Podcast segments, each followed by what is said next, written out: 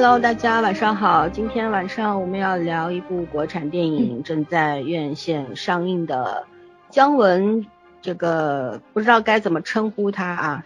姜文大导演的《邪不压正》，那我们三个呢都在前几天都看完了。看完之后呢，我们也思索了一番，到底应该怎么样。我们不敢点评，说实话，我们第一不是影评人，对吧？第二不是圈内人，让我们从技术上来揣摩呢，咱也不懂，分析也不会，那我们聊啥呢？聊我们到底是聊啥呢？对，聊政治隐喻吧，我们也不懂政治，我们只是小女子，我们懂啥呀？对吧？商女怎么办？对，我觉得商女，那我们就就聊聊感受吧，因为说实话，姜文的电影我是。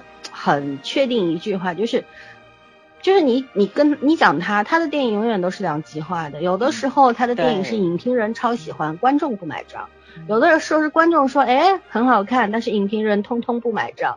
就像这部电影里边，对吧？嗯，他非常厉害的，很直面的怼了一下影影评人。那个史航扮演的影评人说，他 所有的影评只有五个字。我一直好奇，那五个字是不是天天空飘来五个字？那都不是。但是但是到最后，我应该没有看漏吧？到最后都没有说是哪五个字，对吧？嗯，对，很有意思啊。反正他是一个特别会夹带私货在这个作品当中的这么一位导演。好的，开他玩笑开完了啊，我们就还是要做一下广告。我们的 三言两拍 听众群啊，我们的二群即将满员，所以说呢，大家想要来呢，赶紧来，要不然刷码就进不了了。所以说我们现在三个人非常发愁，我们要用一种什么样的方法？还有四个名额哟，我才看了一下。对，怎么把怎么样延续这个二维码刷码进群这个方式呢？我们还在研讨中。那么希望大家听到我们的节目的时候呢，赶紧来刷码入群，好吧？然后跟大家提醒一下，我们刷码入群的群呢是二群，二群主要以韩剧和一些国产偶像剧啊之类的为主聊聊天儿。那么一群呢是一个呃话题非常广泛的群，什么都聊，天上地下的啊。所以说，如果进了二群之后，你觉得我想去一群呢，你艾特一下我们三位主播，我们会帮你安排的。嗯，然后呢，还有就是请大家多多订阅我们的呃另外两个栏目，一个是情感专栏，我们聊一聊生活当中的柴米油盐，对吧？七情六欲，还有一些社会热点。还有一个呢是我们的读书栏目，虽然更新的不怎么勤快，但是我们一定保质保量。那么在我们的三言两拍的这个呃主栏目下面呢，都可以找到这两个分栏目的。希望大家多多订阅，好吧？还有我们的同名公众号“三言两拍”，在公众号这个里边搜索就能搜到的。然后呢，呃，虽然不是每天都会更新，但是我们已经开始很勤快的在除草了，而且我相信我们的文字质量也不会很差的。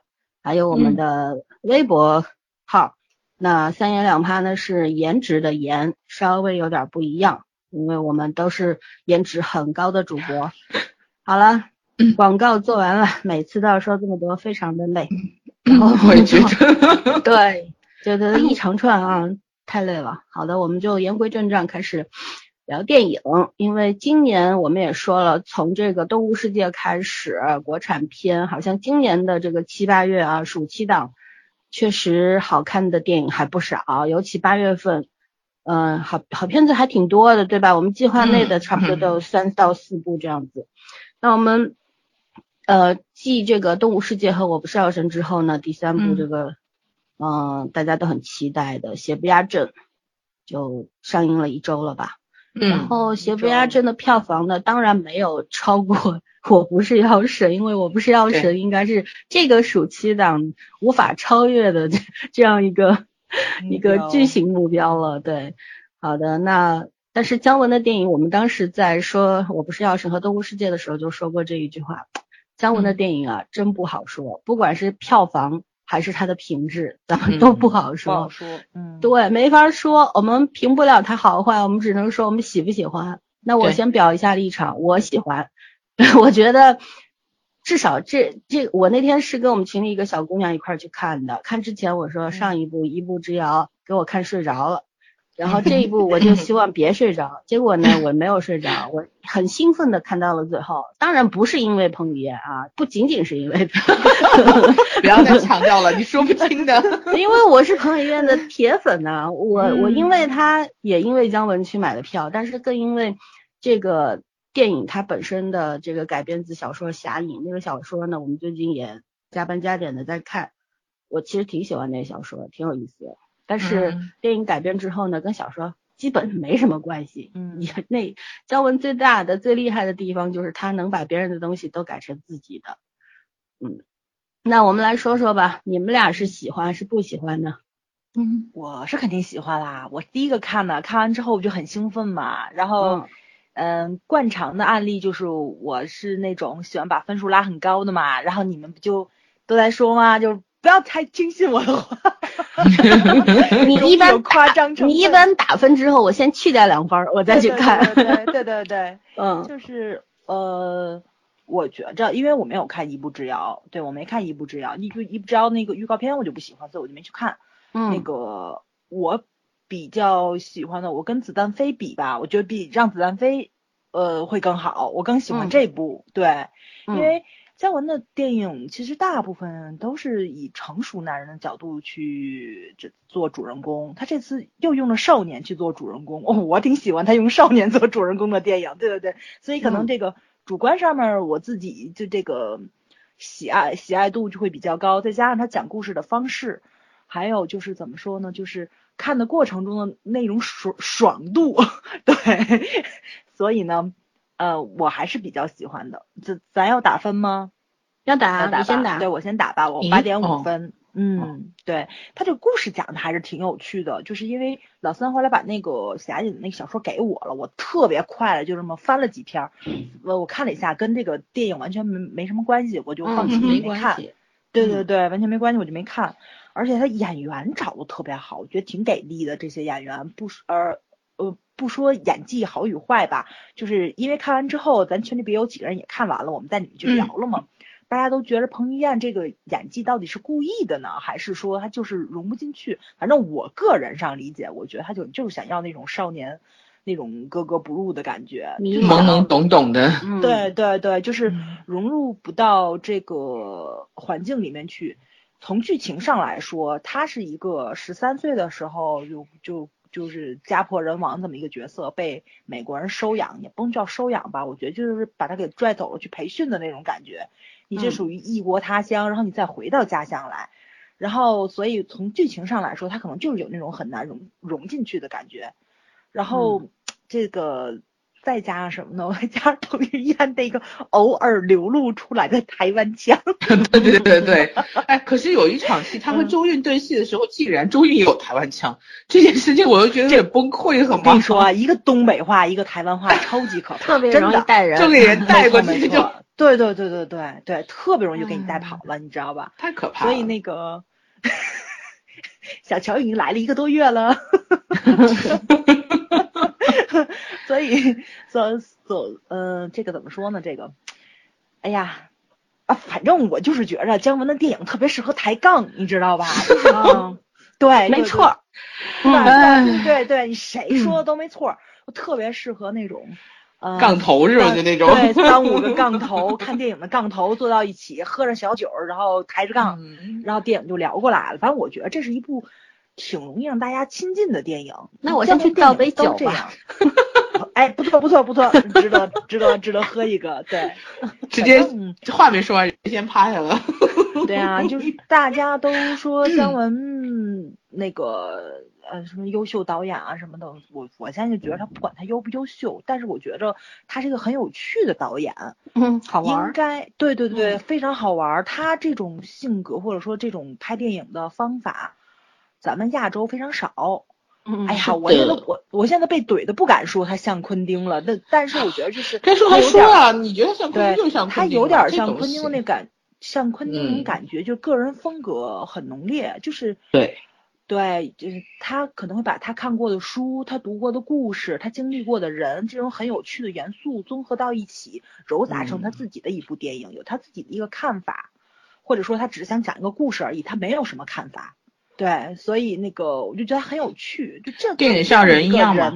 对，嗯这样的一个人是不应该怎么说呢？就是那个被大家挤兑的退出导演界的，我 希望他能够继续拍下去。对，老顽童的风格吧。嗯，嗯对我很喜欢他，也很喜欢这部电影。嗯嗯，好的。那圈圈呢？圈圈是不喜欢的。我是不喜欢的，因为这是我个人偏好问题。我跟前两天看完的时候我就说，我说姜文可能在向着大师的道路上又前进了，但是那一定不是我喜欢的大师的风格。啊、就像早前面说的，说他很有个性，然后很有趣，画面很有质感，然后他的审美也很特别。呃，就他具有的现在是亚洲人不太容易有的幽默感，这个我都承认。但是我不喜欢他的过于独立的人物个性，就是我在整部电影里没有看到人物之间有任何的感情关联，只有人物的，就是人物本身的这个故事线上的关联。我可能是不太喜欢没有感情的片子吧。我我觉得这片子最牛的第一点就是每个人演的都蛮好的，但是完全没有和对方有任何火花。我不知道为什么，但是廖凡和姜文反而还有一点。嗯 呃，我其实个人觉得这片子让我印象最深刻的是廖凡，可能是角色的原因，但是呢，我不觉得他有突破，因为我觉得廖凡在这个位置上定位了，中规中矩。嗯，就是他对他的成绩就是在这个位置，他没有任何的突破的惊喜亮点。然后彭于晏蛮好的，就是导演调教每个人都可以。呃，女主嘛，两个女主就主要负责美，其实。其实不是。嗯，呃，也有，我我今天考虑过你说的这个直男癌的问题，在后面说。嗯，我是觉得，就是说，你单纯从电影技法上，可能是我是不懂嘛，但是我觉得这片子肯定是有是有它值得赞美的地方。但是你从电影本身来讲，我对这种片子类型没有没有好感，就是我觉得它呃也也有黑色幽默部分，然后也有也有这种怎么说暴力美学的部分，然后也有一点成人诱惑的部分，但是它都是做的不够，也可能是有审核的原因吧，就是放映过审的原因。那我觉得他每个方面都去做了，然后每个方面又没有做够，我觉得起码在姜文的层层面上他做的不够，所以我觉得这个片子综合我自己的偏好和我最后觉得成片的感觉，我只能给五分。嗯，哇，打得好低哦，棒。对我甚至于他当年一滴那个那个让子弹飞，我都可以给到七分，但是这个片子我我只能给到五分。然后我一直在想这片子怎么过审的，我到现在没想明白这个问题。让子弹飞都过审了，这也能过？对，但是这个片子比让子弹飞的暴力部分要多，嗯哼，怎么会呢？这就是理解问题吧？我觉得我当年心理状态没有现在稳定，然后我现在看这个片子，我觉得我都 还是觉得不要过审比较好。我主要是对于我们这个审核制度的标准有点不太能理解，倒不是说这个片子本身有问题。我们的标准就是没有标准，嗯，看心情，看心情。嗯，对，想怎么整就怎么整。咱这不是做一期南方公园的节目吗？我们也是，我们反正也没有在那个微信平台上收什么费用，所以无所谓，被禁了就我们也没广告，无所谓了。嗯哼，啊，对对对，嗯我补充一句，我觉得这个剧的配乐特别特别好，因为我看我看完之后就我就跟他们说了，我最满意的就是配乐，这是我唯一一次看完电影想去买原声带。嗯，对，不对吧？国产电影吧？国产呃不是啊，不是不是不是，就。最近这一年连国外电影都是，我看完了没有欲望去买原声带。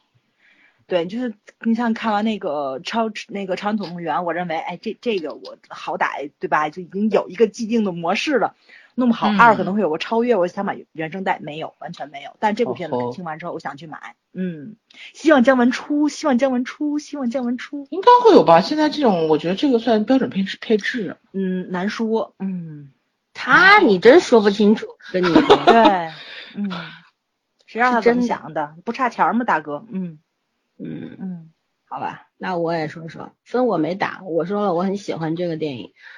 呃，其实姜文这个这位大这个大导演呢，我我谈不上好恶对这个人，因为我我一直觉得就是，其实我也没有特别特别喜欢的国内的导演，嗯就是国外的有，但是国内的真心没有。然后姜文呢，我一直跟胆儿看，嗯，这个观点差不多，就是，嗯，你可能不会觉得他是一个大师级别的，因为我觉得他确实不是，对吧？嗯但是对嗯，他他，但是他是一个风格特别独特的人，不不管他拍的电影也好，他自己的行事风这个风格也好，对吧？你看他在上影节，他是那个评委会主席，然后最后上台颁奖的时候，那个 那一番说辞，大家如果看过那个视频的话，都觉得，我觉得很多人骂他，就说他故意刁难这个当时的那个上海台的主持人，因为主持人陈晨是嗯当时在现场负责翻译的嘛。然后他讲了一些，就是他讲了一段话，讲完之后对陈晨说：“你现在翻这东西本子上没有，意思就是说不是不是以前写好的，不是套的词儿，是我现场说的。”然后很多人就指责他嘛，就说他故意欺负主持人啊什么的。其实我觉得不是吧？不是，就你要容许每一个人他他不再套套套路内行事，对不对？对对，嗯，对不对？就难道一定在这种大型的场合或者一些公众场合，他就非要做别人希望的那个样子吗？我一直觉得，就是我们一直在说，你要想成为一个特立独行的人，或者怎么样，但是你又不允许别人就是超出你的那个 预知或者你的限定，我觉得这事本身就挺矛盾的嘛。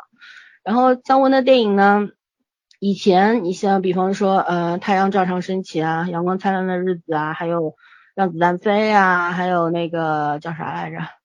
一步之遥啊，还有鬼子来了，鬼子来了多好的片呢！我觉得那是他最最好的。后来的太阳照常升起也是非常好，但是嗯，很可惜，就上映节的时候又重新播映了，没买没抢到票。好的，然后 对，伤心的历史。对他唯一我不喜欢的就是一步之遥，我我说不清我为什么不喜欢，就是就是像我现在我也说不清我为什么很喜欢这部电影的感觉是一样，所以我对姜文的那个。那个感受就是，我对他没有好恶之情，就是我承认他是个特别的人，而且中国这这这个导演圈子里不能少了他，没错没错，而且他这个人是不可被复制的，就为了他这个独一份儿，我觉得就应该支持一下，嗯，对吧？多样性嘛，嗯嗯，你可以拍深刻的，你也要容许他拍那些。不，姜文每一次都是在，对他一直在，他不重复自己，你不觉得吗？他就一直在尝试啊。对，虽然他这个民国三部曲《让子弹飞》《一步之遥》还有《邪不压呃邪不压正》，其实都是好像大家都很期待说能不能延续前两部，但不不觉得吗？《让子弹飞》非常的，大家就是影评人和观众一致好评，都觉得啊这个大家都看得懂，然后都怎么样，对吧？人物都很有意思，故事也很好玩。然后，但是到一步之遥的时候，很多人就开始两极化，就喜欢的人就要超喜欢，你听人都说，哎，好好好看死了，多高超的技术啊，什么样呀？我就觉得难看死了，因为居然我看电影会看睡着，一般是不会的，我买了票进去我睡着了，对吧？后来我虽然我后来补了资源看了一遍没睡着，但是我我还是要说，那个一步之遥，它并不在我的审美范围之内，我就是不喜欢。然后邪不压正的话，我觉得就是在比那两部还要个人属性一点，嗯，就是他可能他的有他的那种那种很跳跃性的思维方式，他就一个人你可能跳跃性思维方式，你在跟人家交谈的时候，别人接受无能，你知道吗？就你刚刚在说一蹦一下跳三去了，或者一下跳五去了，你肯定会觉得什什么情况？对不对？他的电影也是这样子，就是那种感觉，就是一个他是一个优等生。然后他跟我们做着同样的考卷，可是他那个速度和他的那个思维方式你接受不了。嗯，当接受不了的时候，可能就会觉得有点莫名其妙吧。我觉得是这个样子。嗯，那我个人的认为啊，不同意也没关系。然后还有还有一个喜欢他是喜欢这个电影，不是喜欢他，喜欢这个电影的原因是我觉得。就是虽然它里边用了很多的，因为台词确实很有意思嘛，谈不上精妙，但是很好玩。琢磨，嗯，对，可以琢磨。然后它里边讲的不仅仅是一个，就是我觉得它里边的所有的人设都做的非常好，就是不管故事怎么样，但是每个角色都都很好，都挺有意思的。就是不管是正角还是反角，对吧？包包括廖凡这角色也很有意思，很好玩啊。他和李天然最后。那那一段在那个根本家里打的那一场戏，很多人都诟病说干嘛要打那么久？为什么要打那么久？一枪干掉不就好了？但是我觉得，就确实，我在我个人看来我是可以完全接受的，但是很多人是受不了。那我觉得那个是对李天然这个人的那个性格塑造，是对他的一种就是成全吧，就是一个人，就像刚刚说的。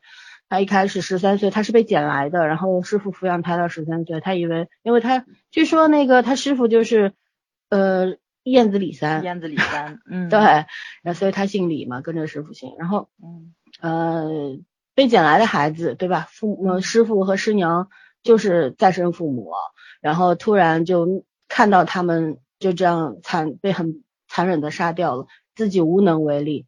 然后出去之后，说实话，我一直觉得他这个，他所有的心智啊，他就是他对那个记忆的那种那种控制，就控制在了十三岁，他不容许自己去面对这些事，这也就造就了他之后为什么那个周韵是一直说他你没长大，就是你不愿意面对，你害怕。就我觉得你他所有的表现，他那种少年感，包括他这个人物，他内心的那种胆怯，他明明一身武功，自己就是一个武器，可是为什么？他不敢真的去报仇，不敢真的去行动。其实我觉得就是那种畏惧，那种畏惧是属于孩子的。就是他这种性格，从一个真一个孩子成为一个真正的成年人，就需要一个过程的。这这这个电影好像就是在讲他整个成长的过程。还有就是他一开始讲的就是所有的一切行动都是为了复仇，但最后就变成了国仇，是吧？就是看到他把那个日本人的那个尸体扔到那个炉子里的时候，我就觉得这个人就。真的就成功了，立体立体了，他不一样了。然后他代表的就是像他，你就会想到说，像他这样的人绝对不止一个，对吧？所以，所以日本人最终不也我们赶出去了吗？不是？啊，所以说，虽然我也挺从某个层面来说，我挺烦人家拿那么多那种明喻暗喻，你知道吧？就要要琢磨，要动脑筋，挺累的。看这种片子。就这是我看一步之遥的时候最让我难受的一件事，就是老要去动脑筋，老要琢磨，我累得睡着了，就是。然后看这个的时候，我觉得当时的那种困境，就对于观众的，对于我这个观众的困境就没有了。然后我琢磨的时候，我觉得挺有意思的，就越琢磨越好玩那种。对。然后他那种笑点的控制啊什么的，正好在那个节奏上，就当你开始有一些些。不耐烦或者怎么样的时候，他那个笑点就掉一个出来。我觉得这种节奏控制其实挺好的。反正整个观影的过程就觉得我是在被姜文耍，观众都在被他耍，就那种感觉。对，对吧？嗯。然后我觉得姜文就像一个拿着那种七巧板的小孩子。然后在板上画东西，然后让观众来看你到你来看看我到底画的什么，但谁都不知道他到底在干什么，就那种感觉，就是还对玩的挺高兴的这种，对对对，就是一个特别聪明的小孩儿，然后在隶属你们这些大人。犯的错误，这些大人的劣根性啊，就那种感觉，对他看得透彻。对我也觉得他没有，他不成不了大师，是为什么？就是我觉得他那种内心的这种顽劣的东西，其实对，如果你这些东西你不抛弃掉，一直固执于自己的这种本身的那种需求的情况下，那你离大师永远都一步之遥。嗯，就是这样。嗯，好吧，我们 来聊一下那个啥，下一个是什么？角色剧情的个人揣摩，天呐，又要揣摩了。你们先揣摩，让 我歇会儿。你刚才一口气揣摩完了，我们俩可以笑底。没有没有没有，就看完的时候我想法特别多，看完几天之后我没什么想法了，我就爱咋咋地吧。哎，我也觉得 这次这次姜文的戏其实。哎，就很多人不都喜欢那个写那个什么吗？彩蛋呐，什么乱七八糟，去揣什么很揣揣摩很多东西。其实我真觉得他这次就挺浅的，挺显白的。对 对对，因为很多故事其实都是特别耳熟能详的。对你包括蒋公写日记，对吧？谁不知道呀？听听然后无数次无数次段子就是啊，那个曹雪芹的《红楼梦》就是在这儿写的。对呀，唉。好了，我们那个我们圈圈是最后一个看的，最最新鲜的，你先来传播一下吧。我觉得我看完片子之后，我对那个之前看的影评和剧评全部推翻，不管是赞颂这篇文章的，还是还是在怎么说呢，强烈的对这个电影表示不满的。我我我我，因为我好像我自己是那种情感感受型的比较明显，所以这个片子就让我一直。很难入戏，这片子其实我看的蛮辛苦的，嗯，那一场只有六个人，也没有什么噪声，也没有人吃东西，嗯，大家都很专注的看电影，但是我看特别辛苦。嗯，就是怎么说呢？他那个那个美的呈现的方式是很姜文个人的那种东西。嗯然后你你会注意力会被那个镜头啊，被那个大屏幕的那个效果啊，包括您的北平，那根本就不是北平。我觉得我不会相信那是北平的样子。嗯我觉得那个融合了太多地方，什么满街樱花的，包括一开始的那个切入长，就是一个比较长的一个镜头，就一直在照那个塔楼，底下全是白的满天飞的樱花嘛。还有后来变成下雪，嗯，我觉得那个真的很像日本，就真的很像日本，根本不像我印象中的北京或者是老的电电视剧里面的北平，甚至于我觉得有点像纽约，你知道吗？像早些年的纽约，就是那个街道布景的感觉，就像了很多城市，真的不太像传统中中国的那个老的那些北平的感觉，所以这个故事整个就是在姜文的一个脑海里面，背景设定就只是一个年代和一个地方的借鉴，然后并没有所谓需要还原的意思。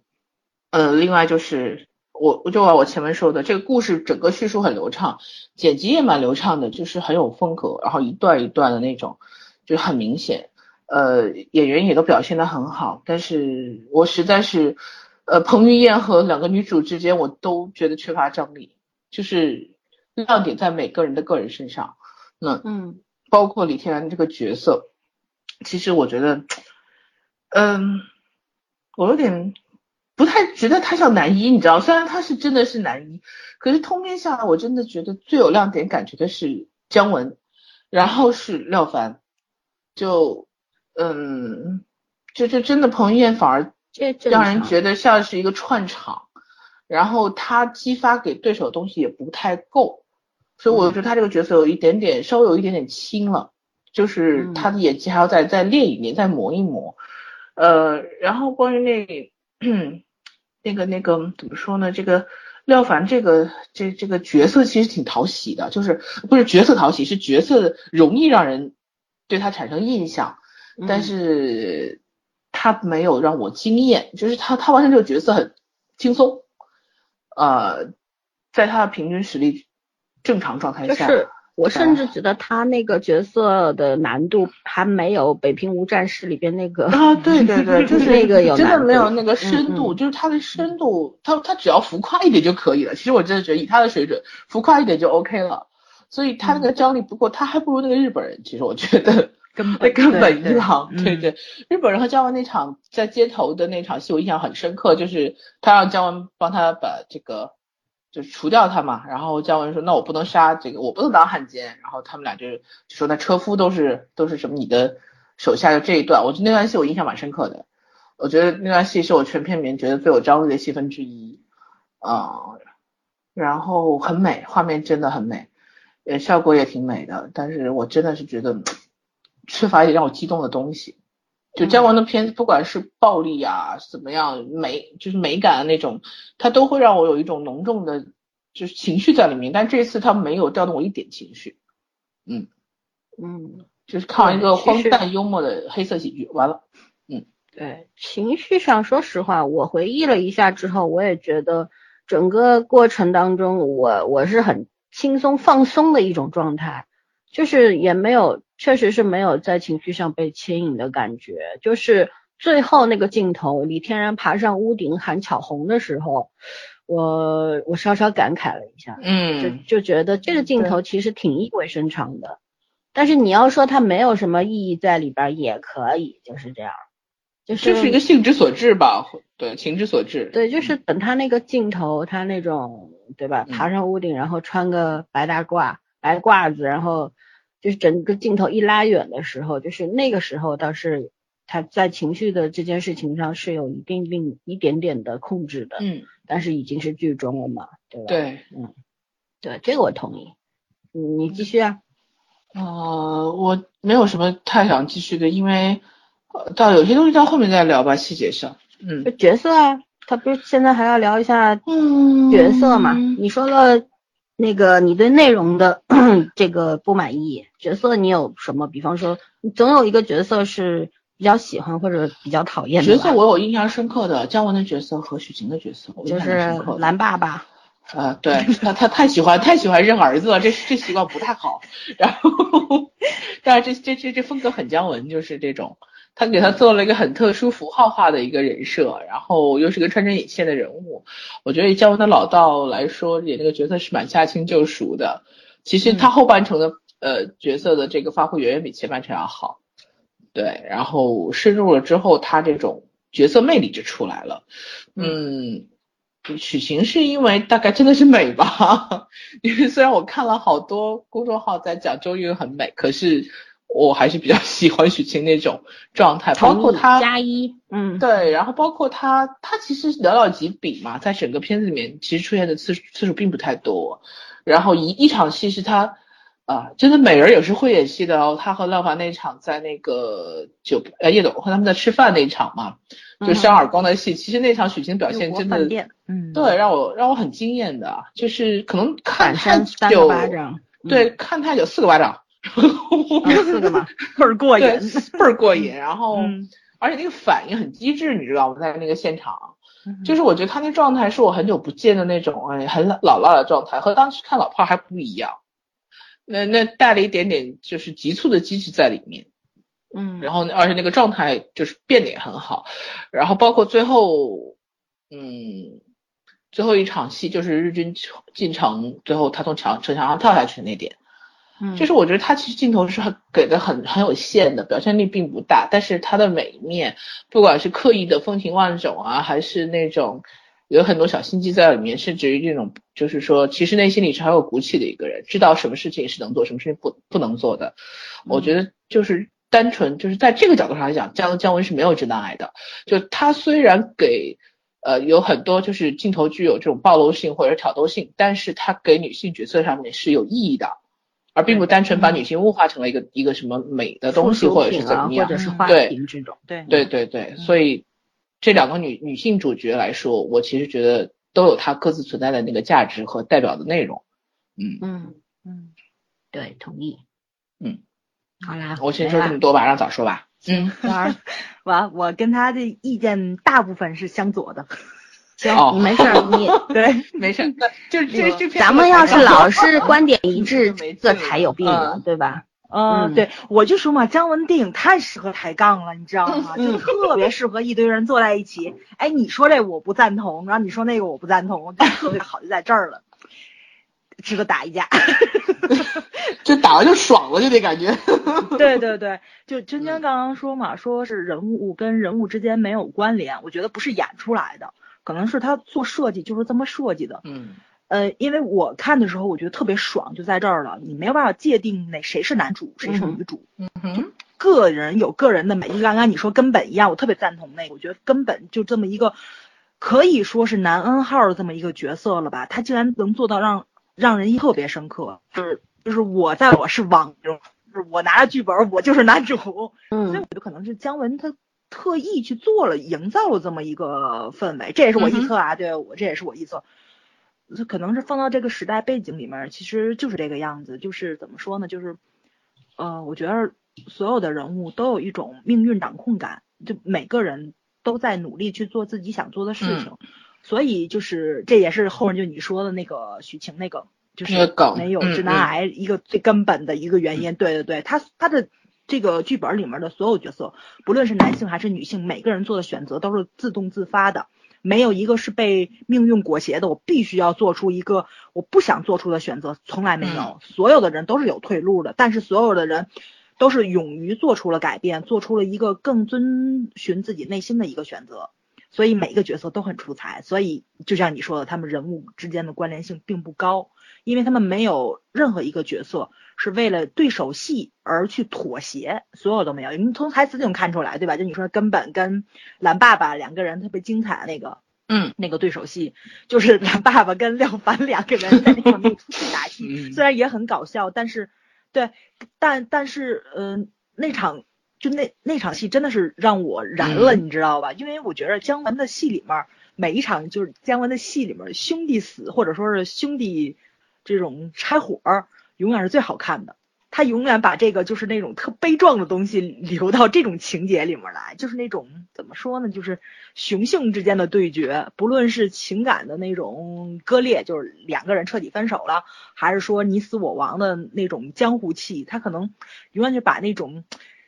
就是男人之间的那种浪漫放进去，但他又不是吴宇森那种，你明白吗？我也不知道我说的是什么。不是那种硬汉范儿啊。对对对，不是那种硬汉范儿，但是他绝对是纯纯雄性的那种。文是有点骨子有点艺术气息的硬汉范儿。嗯。对对对，我觉得他挺江湖的，其实他他那不是艺术。痞子好不，在我眼里就是。嗯，痞子，对对对对对，就这话就这话，就是那种特。哎，谁规定痞子不能有艺术气息了？痞子都很有艺术气息，对，他是那种很很江湖气的那种。但是这次我觉得特别奇怪，在他他竟然也把一个就是那种很仪式很仪式化的死亡放到了一个女性角色身上，就是那个懒爸爸的那个管家，是叫管家吧？嗯，叫叫叫什么姐姐的那个？哎呀，一下想不起来了。对对对对对对，就就那个角色。关键是特别搞笑，就是你看的过程中会觉得很搞笑。他以那样的一个方式中了枪，为什么死的时候固定的镜头是那个样子的？嗯，但但是当你对对应到后面去看那个谁，就是史航演的那个，就是那个，哎呀。也想不起来名字了，就史航演的那个影评人死的时候，费公公，费公公，对对对对对对对，费公公，每天只写五个字儿，就那个神奇的人。然后，呃，然后你就发现了，就是他可能真的是就是就是一个跪着死，一个站着死，对对对对对。但是跪着死的那个人是头是望是望着天的，嗯。对，所以我觉得他的这种就是，就两个人死的时候头都都是望着天的，他的这种也不能叫仪式感吧，我觉得就是，哎呀，就有那么有那么一点点他自己想想说什么，但我又不明白，但是我又很感动的东西在里面。嗯，就是你怎么读都行，也许他啥都没说，他就是玩你的。没错，没错，没错，对，逗你玩，就是摆一个很好看造型嘛，也有可能，对吧？对，所以。所以没有办法过度揣测他怎么去讲这个，还有就是刚刚圈圈说的那个什么，就是那个呃，北京不太像北平的那个感觉，就那个时代感，就是很多人不都在用这时代感这三个字去解读这个故事吗？对对对对对，对对。但是我就从我的理解上去走啊，他上来就先演了十三年前的那个惨案，就是李三家破人亡的那个惨案嘛。嗯。然后那个时候，他可能是那种黑白色调，就很像，就是以一个旁观者的角度，咱们看一段放映的那个老电影的那种感觉似的。就是其实其实你看着是很爽，就这个故事一气呵成就过去了，但是你的那个代入感其实并不重，就是你是以一个窥视的角度去看这个的，然后就。大概其实其实其实是你感觉出来是一个很古很古久的故事，然后就李天然回来了，然后李天然回来这就是圈圈说那个角楼非常非常漂亮，很宏伟，然后那个因为我看到有人说嘛，说那个角楼目前来说可能是全中国唯一的一座了，嗯，我们天津也有，我们天津也有，但没有它这么大，我不知道老三有没有印象，咱们在古画街逛的时候也看到了，但我们那特别小，对，绝对没它这宏伟，我从我们这儿这个。我去推它那个，我觉得那个场面一定会很壮观，因为它镜头甩过去的时候，我就很喜欢那个，就是就那就那个场景。还有就是它就是怎么说呢，就是嗯，确实有一些街道啊，或者是那什么，你能看到不是那种很古老的那个北京的那个场景，就跟咱可能现在去北京也不太一样的那种感觉。其实我觉得他可能就想营造一个物是人非的感觉，因为毕竟李天过从过了十过了。十几年过了十十五年，他回来的。然后我觉得他跟他师傅两个人对话特别特别有意思，一个特别地道的美国人，一口京片子说的比他还溜。然后就是开着这个车就开始辱骂这个骑自行车的人，就路怒症，你知道吗？对，那老那那太酷了，这个。其实他是特别瞧不上中国人的。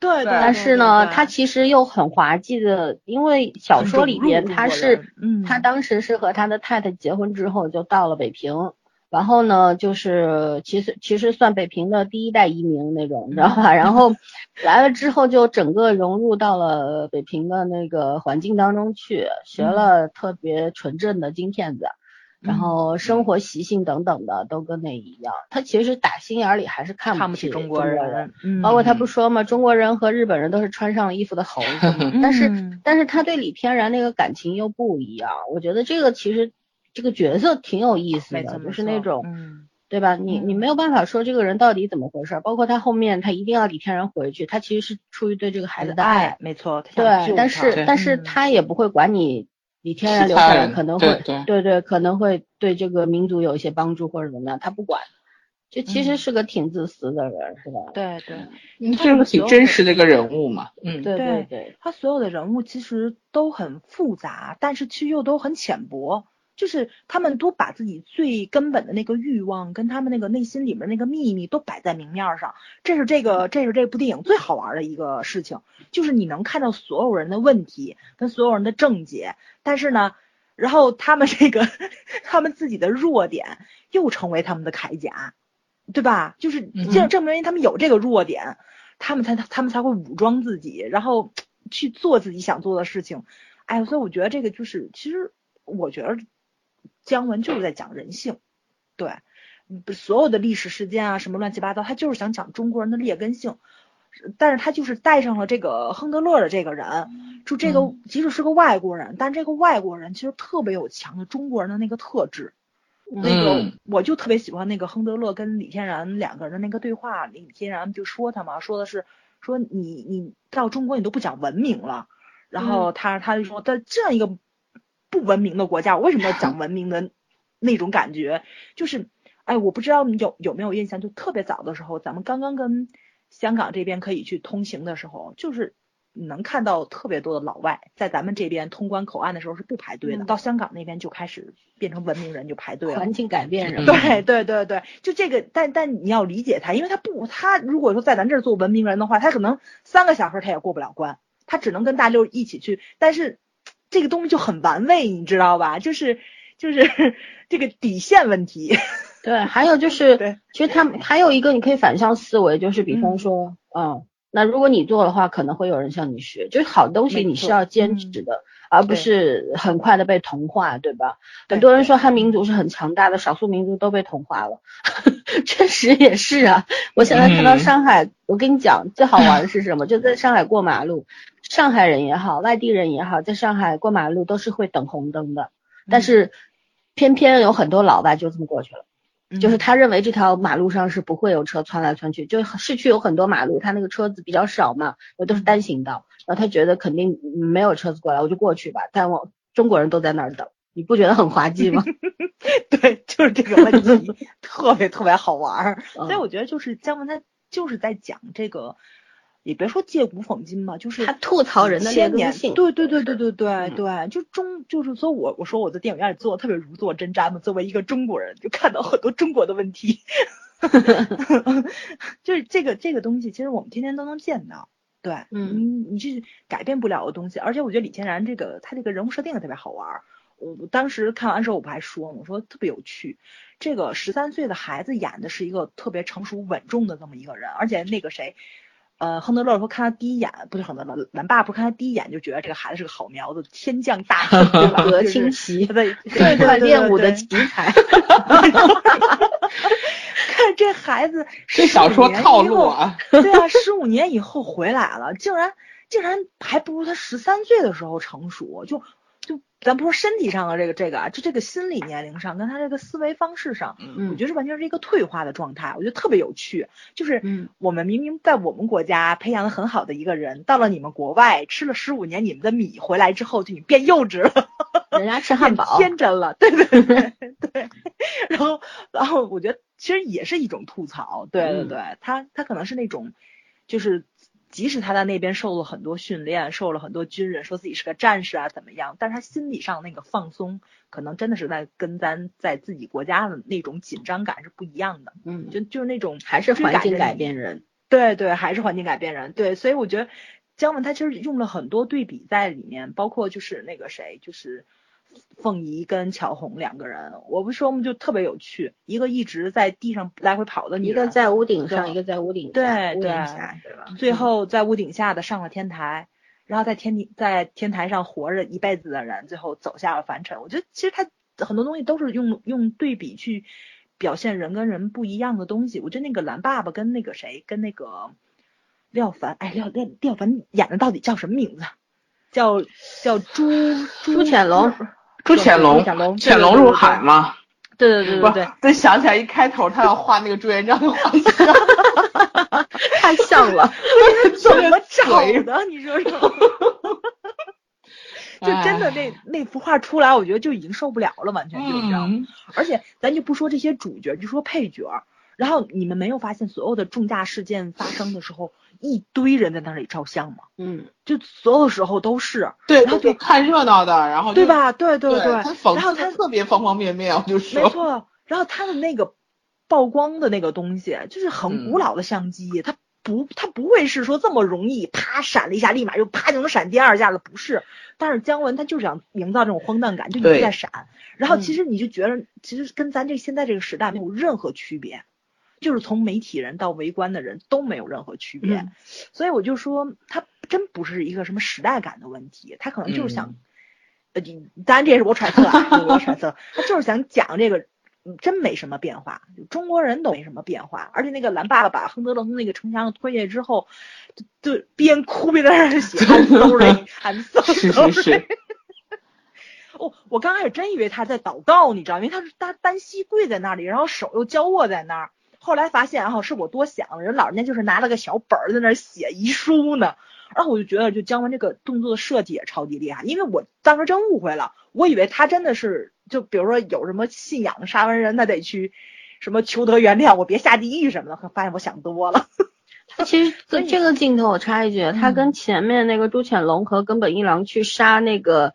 李师傅一家的时候，嗯，其实是呼应的，呼应的，对，因为当时他们两个人不是第一个镜头出来，就是他们俩在山坡上走嘛，说这次一定要斩草除除根，对吧？嗯，然后去了之后，廖凡磕三个头，说了三句话，其实就是诀别，就是其实你对我有养育之恩，这三个头我还你了，对，就这个意思，我给你磕完三个头，我送你去死，就其实就一个意思啊。对，蓝爸爸，你说在杀人这件事情上面，他们都是龌龊的，但是。就是一个是为了自己，蓝爸爸说白了也是为了自己，也是为那么图大义啊，对吧？只是你挡我的路了。嗯，对，你继续。所以我就说，他所有的人都是两两对应的去走，你都能找到他们那个特别怎么说呢？就是特别能对上的东西。他，我觉得他真有点强迫症，你知道吧？他就真有点金边吗？啊，中国金边。对对，可能是，就是就是就是你看的过程中，其实真的是。金边才是。从天上来口锅，唉，你继续，你继续。还有一个就是，我觉得可能是我自己瞎开的脑洞。我不是说嘛，就是巧红不没有报仇走嘛，然后那个群里小朋友就说的是，他可能就真的是不想杀那个人，然后所以他走了。但是我就觉得那个他想杀的人是张将军。好，好吧。对对对，但是他他要杀谁？张将军，我觉得他就是他杀父仇人是张将军，他张因为从头到尾只有张将军一直被软禁，不是被不是啊，张将他说的是电影里说的是他在他的裁缝店里看到的时候，那个人已经白发苍苍了，手里枪了，对。但是张将军那时候的年龄差不多是是是是四五十岁的样子因为是，所以说嘛，我说两个解读嘛，因为那个什么，就是他正正常的历史事件根本就是也是一个老头，杀的是当时杀的是孙传芳吧？孙传芳，对对对。但是我我我是这么想的，因为所有的角色从头到尾都没在说真话，他有可能是骗那个李天然的。嗯，对，所以他和他那个仇人，对他只是不想李天然加入进去，他想自己报仇，就他所有的心理阴影，通过李天李天然报仇，他都已经放下了。但是这个时候他知道张将军要抗要抗日，所以那是张自忠哎，对对对，没错没错，对张自忠将军，对 张自忠不干这个事儿，不要这样。所以我不背这口锅，这是属于。但是你如果不把他看成张张自忠将军，你不用历史间去代入的话。其实我不就有点英英雄的那个感觉了吗？就是那个要不要为了天下去做这件事情，就是大义和小节，对吧？没错没错，你怎么选？就是有一个道德困境放在那里了嘛。对对，所以我觉得我也有可能是我想多了。嗯，你想多了。对，就这样。差不多差不多了，对我就我我也不多说了，后面吧后面吧。嗯，哎，你们怎么都这德行呢？好吧，我我也说说角色吧。其实那我想说一下这个巧红这个角色，因为巧红呢是大家这个都知道的周韵啊，周韵是姜文的太太，然后呢已经四十岁的年龄，龄但是呢完全是看不出来四十岁的样子，非常的看上去很有气质，很独特，很清冷，然后很漂亮，对吧？也经得起这个大特写的考验。然后，但是巧红这个角色，很多人。网上都在说说这个巧红要比凤仪更有魅力，更有吸引力，更也说周韵这一次要比许晴演的好。我不想去评价哪个演员演的更好，但是我从个人的感受上来说，我会跟圈圈一样更喜欢凤仪这个角色，因为更加有血有肉一点。嗯，巧红呢，我就觉得，因为因为刻意的这种人物设置。和他的那个背景设置，我们也知道巧红她是有人物原型的，大家可以套入到这个民国时期的一位女英雄身上啊。然后，但是姜文给到的巧红的镜头基本上都是仰拍，然后都是她要不就在屋顶上啊，然后要不就在那个钟楼里呀。她你就算在屋子里，也是他在楼梯上啊，对吧？等他从楼梯上走下来的时候，基本上。那个时候是魏公公已经身亡了，还有他跟那个李天然第一次相遇是在一个胡同里边，所以说呢，他在地面上的镜头是非常非常少的。那么这种刻意的设置呢，其实也是在做一个空间的区分吧。因为刚刚我们都讲到了，呃，电影分为屋檐上和屋檐下，是吧？这屋顶上和屋檐下两部分，屋顶上是梦想，然后屋檐下是现实，这个样子。那我觉得就是这种刻意的设置，大家都读得懂。可是呢，巧红这个角色就是有太多的这种仰拍的那种镜头，反而我觉得有点过犹不及，刻意了。对，过于刻意了。这也就是有一些公众号，我这两天特别去多刷一些公众号，然后有个公众号说姜文就是其实是。有个公众号说的是这样，我同一天早上出的两篇文太有意思，我那天还发在二群里给你们看了嘛。有一篇说的是姜文是极度的尊重女性，是吧？嗯，然后怎么样把女性都拍的各有特点啊，都放大她们的魅力啊。还有一篇呢，就是说你们都瞎了吧，姜姜文就是个直男癌，他只给他太太拍很多美好的镜头，其他女性包括以前刘嘉玲啊啊，之前的是一不知道是舒淇，对，还有陈冲。对吧？都都是各种啊，被男人这个咸猪手啊，或者怎么样啊，反正就都是依附于男人的角色等等。但我觉得这两篇文章，就是两篇帖子啊，其实都是只是占据了一个角度，在拼命的，就是确定了一个中心思想之后，拼命的在就跟我们小时候写作文一样，是吧？填充进去，要证明自己这个中心思想是成立的。对，我觉得这两个观点我都不同意。我觉得他其实只是想要塑造不同的女性而已，对，就是在那种乱世，特别民国三部曲，真的是乱世乱世当中，人其实是特别特别迷茫和恐惧的吧，是完全没有安全感的。你知道活着就不知道有没有明天嘛？对呀，你根本就不知道炮弹什么时候掉下来啊，暗处有没有这种枪子儿等着你呀，对吧？根本就不知道，是没有我们这种和平时期的人能够体会的那种感觉的。然后你想，许晴是一个剑桥的留学生，他为什么要依靠这么一个武夫出身的人呢？对吧？难道他真的只是真的是什么等着他复辟之后当国母吗？当皇后吗？绝对不是。我觉得他只是人生走到了这个地步，说不清楚的那种特别复杂的那种感觉吧。嗯，他身上也有侠的那种气质，嗯，对吧？你看他其实干暗中帮了不少的忙。然后像巧红呢，她是跟许晴正好形成了一明一暗两两种。许晴是游走游走在风尘中，然后大家都知道她，呃，是人家的小老婆，没有名分，没有这个，没有那个，然后像交际花一样，对吧？整天卖弄自己的风骚啊，等等啊。嗯。可是你在她这个人身上是看得到纯的东西的，对，是那种天真烂漫的东西，对吧？无论他搔首弄姿，看上去多么的撒浪贱，但是你还是会从那就。就会真的喜欢他这个角色，对吧？纯真的东西，对他，他有那种藏不住的那种纯的东西。然后巧红呢，当然他是很，呃，就是一个明的角色，挺看上去特别的堂堂正正，对吧？特别的嗯、英勇，因为他自己不仅仅是一个，他有自己的家仇，但是呢后来也有国恨，对吧？嗯，然后嗯嗯嗯，自己还身边还有这种自己有一个组织一类的吧，虽然没有明确交代那些组织成员从哪儿来，他到底为哪个组织服务 都没有，这也就是留下了一个伏笔。他当时走走下屋檐之后，他到底去哪儿呢？也许他投身革命去了，也说不定呢，对对对对 对吧？嗯对吧？不然你那些他跟他当时一块儿杀那些日本兵的那些人到底是谁呀？你你要想吧，对吧？嗯所以说就是就是这样一明一暗的设置。可是我觉得就是巧红这个角色，就是姜文可能出于私心吧，给到的过于 正面的东西，还有过于这种让大家仰视他的这种感觉太多了，反而给我个人的感受是不太不太那种舒服的。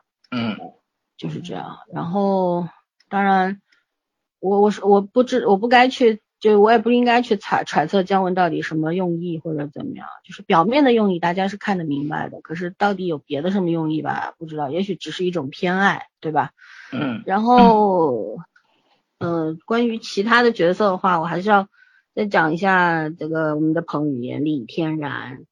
这名字叫的，嗯对，呃，李天然这个角色在小说里面，他其实就是当时，呃，境遇到的遭遇是差也是一样的，就是嗯他他身上被多处烧伤，包括面部，然后到美国之后还经经过了这个整容啊什么的，他为了回来报仇，他是整过容的，嗯就是不像电影里边，就是好像就呃那个朱潜龙很明很快就知道了他是谁，在那个里面没有那么明确。然后李天然，刚我们也说，我也说过一些，咱儿也说过一些，说到他其实就是在经历了不同的东西方的那个教育和环境影响之下，嗯。人其实是有断层的，对吧？在性性格塑造上，嗯。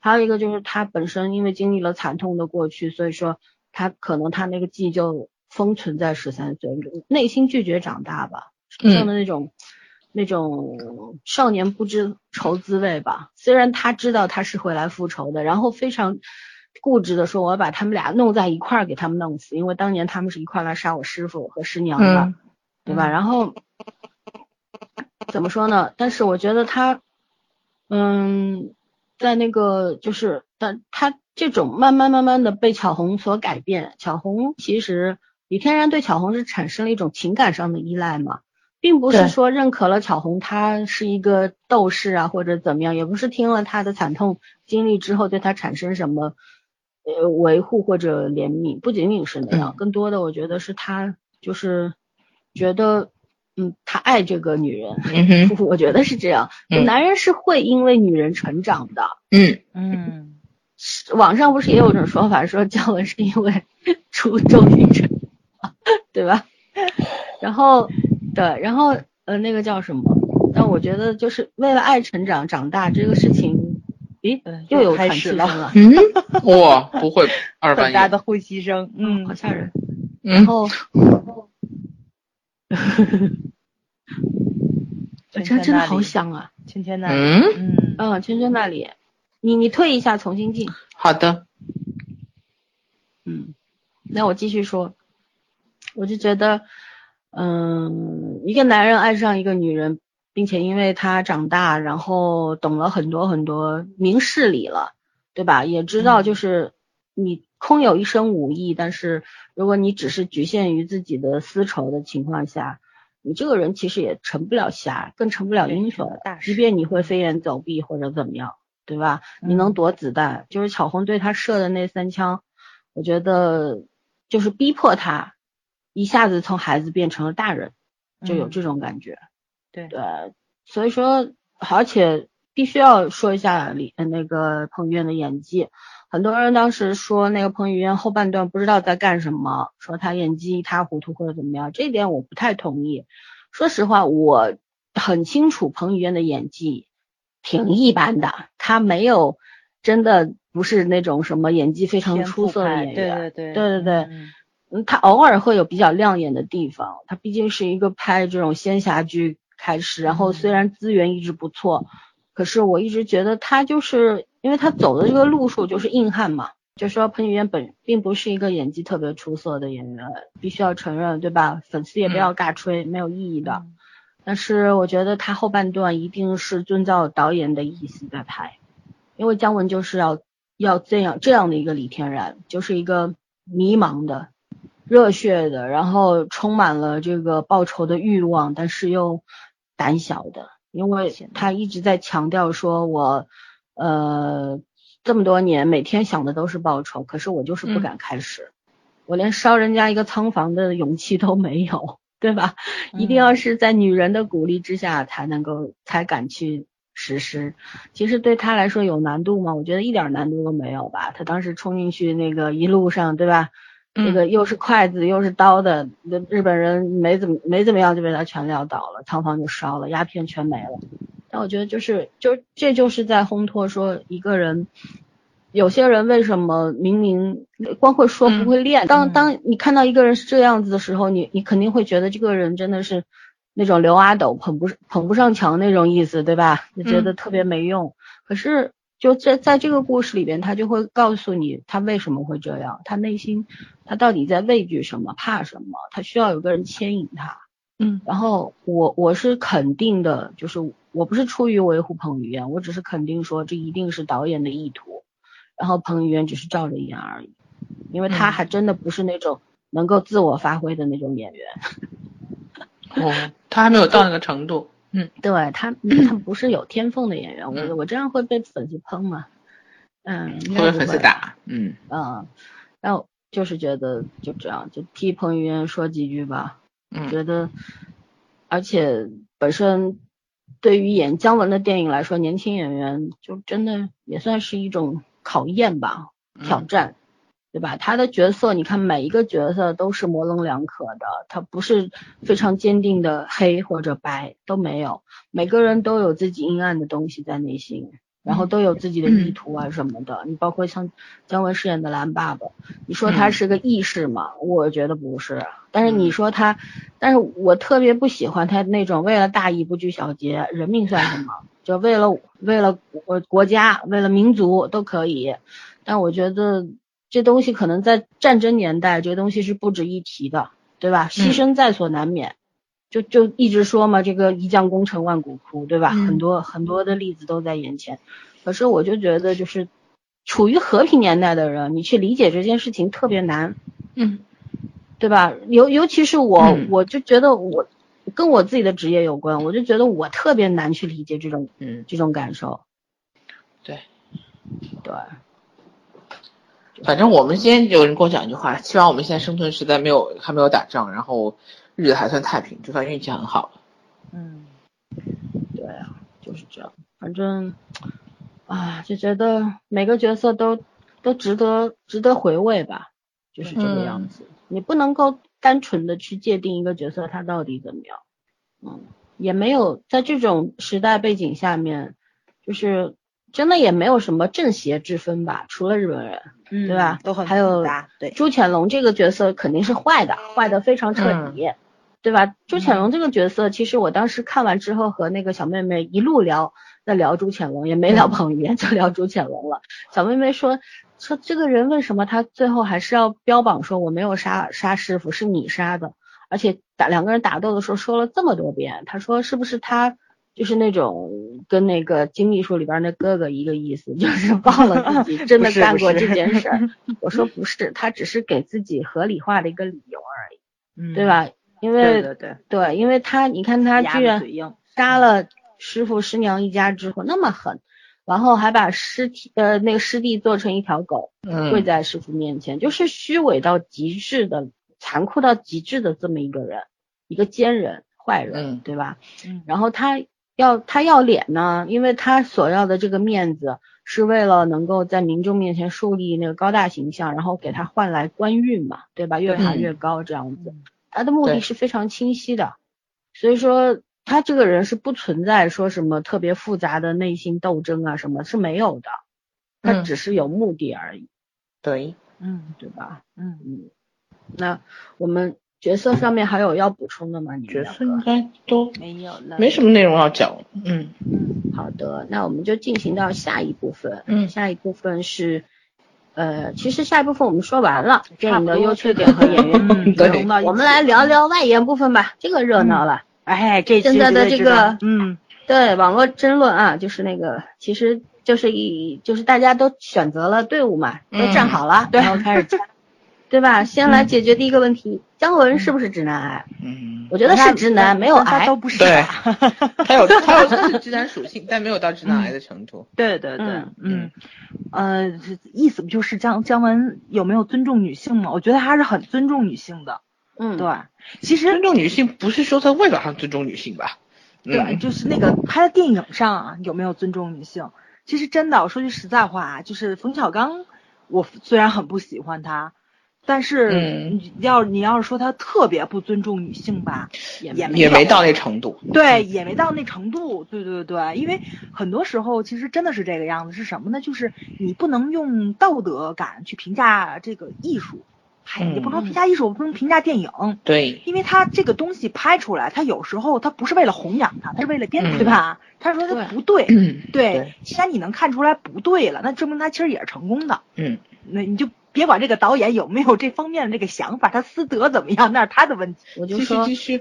嗯嗯，就说这个公众号上面写的那个立场，我非常不同意。嗯就是写什么姜文那个呃，就是轻贱女性，对吧？每个女性在他的镜头下，除了周韵，都是那种要表现出各种各种各样，就是一第一要靠男人啊，第二就是都是要卖弄风骚啊，这样。嗯其实我觉得也不算吧，他因为他的这些角色的时候，你首先要结合他的时代背景吧。嗯，因为他们他们就说你要非要说在那个时代也有独立女性，那当然是有的啦。对，但是你要讲比例嘛，对吧？那些真正能够做到非常独立的，首先她家境一定是非常好的，然后很早就送到国外去读过书的，思想独立或者怎么样。嗯，要但许许晴这个角色，她也是在在国外，但是她未必家境好。她如果真的家境好，她留洋回来的话，说不定她就嫁到中国了呀，她不得不依靠别人。对，嗯对？吧？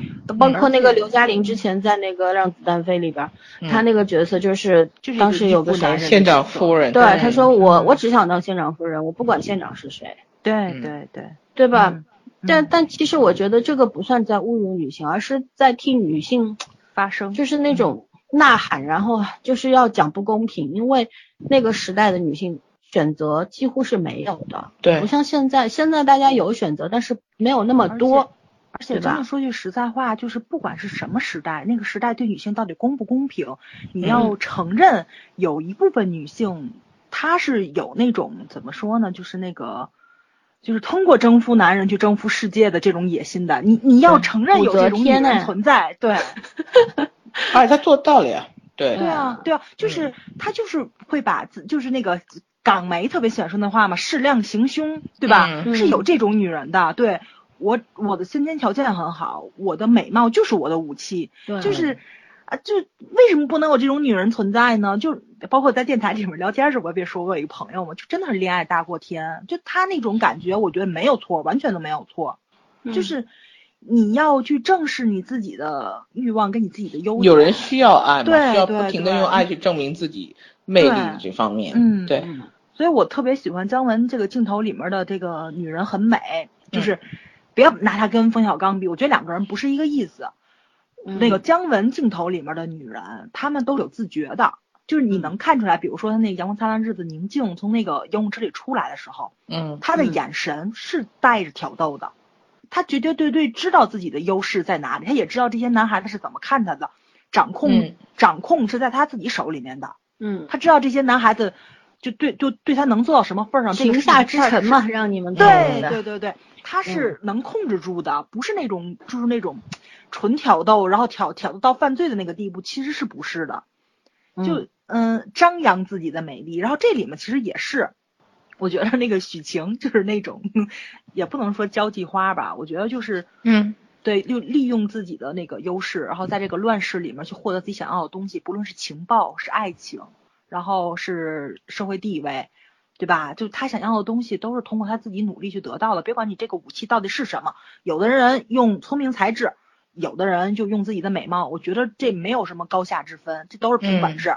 对对，嗯，对，这这这这你你怎么说？就跟你照片很漂亮，你别管是后天 P 的，还是我化妆化的，还是我整容整的，还是我长成这样，但我照片就是好看，你没有办法。对，亚洲话里四大邪邪说，我也无言以对啊，我觉得是。就是为什么这个事情放到男人身上就很正常，放到女人身上就不行呢？我也很纳闷儿这个事情。对，对啊就是我们为什么要用道德去限制女性？都现在都什么时代了？其实你可以这样说，就是说在那种时代，或者说在现在这个时代，其实因为给女性的空间更多一点，对吧？嗯但是在嗯当时那个时代，包括在更远的古代，女性是第一，她没有没有什么，比方说家庭支持，家庭不会支持你说哦，那你去争夺这个社会上的一席之地吧。家庭、嗯父母肯定说你赶紧嫁嫁好人人家吧，对吧？嗯现在很多的父母也是这样子的。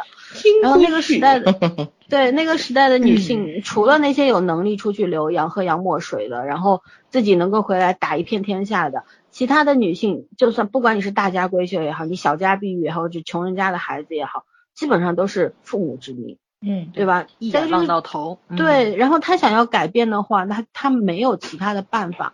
就如果你老天赏你饭吃，给了你好的皮肉，对吧？然后你的皮囊很美的话，就是说有些人如果就是美而自知的情况下，在起跑线上。对对，嗯 他可能会去利用自己的这些优势，我嗯觉得也无可厚非吧，就是这个意思。因为嗯你要看当时他们面临的处境到底是什么样子的。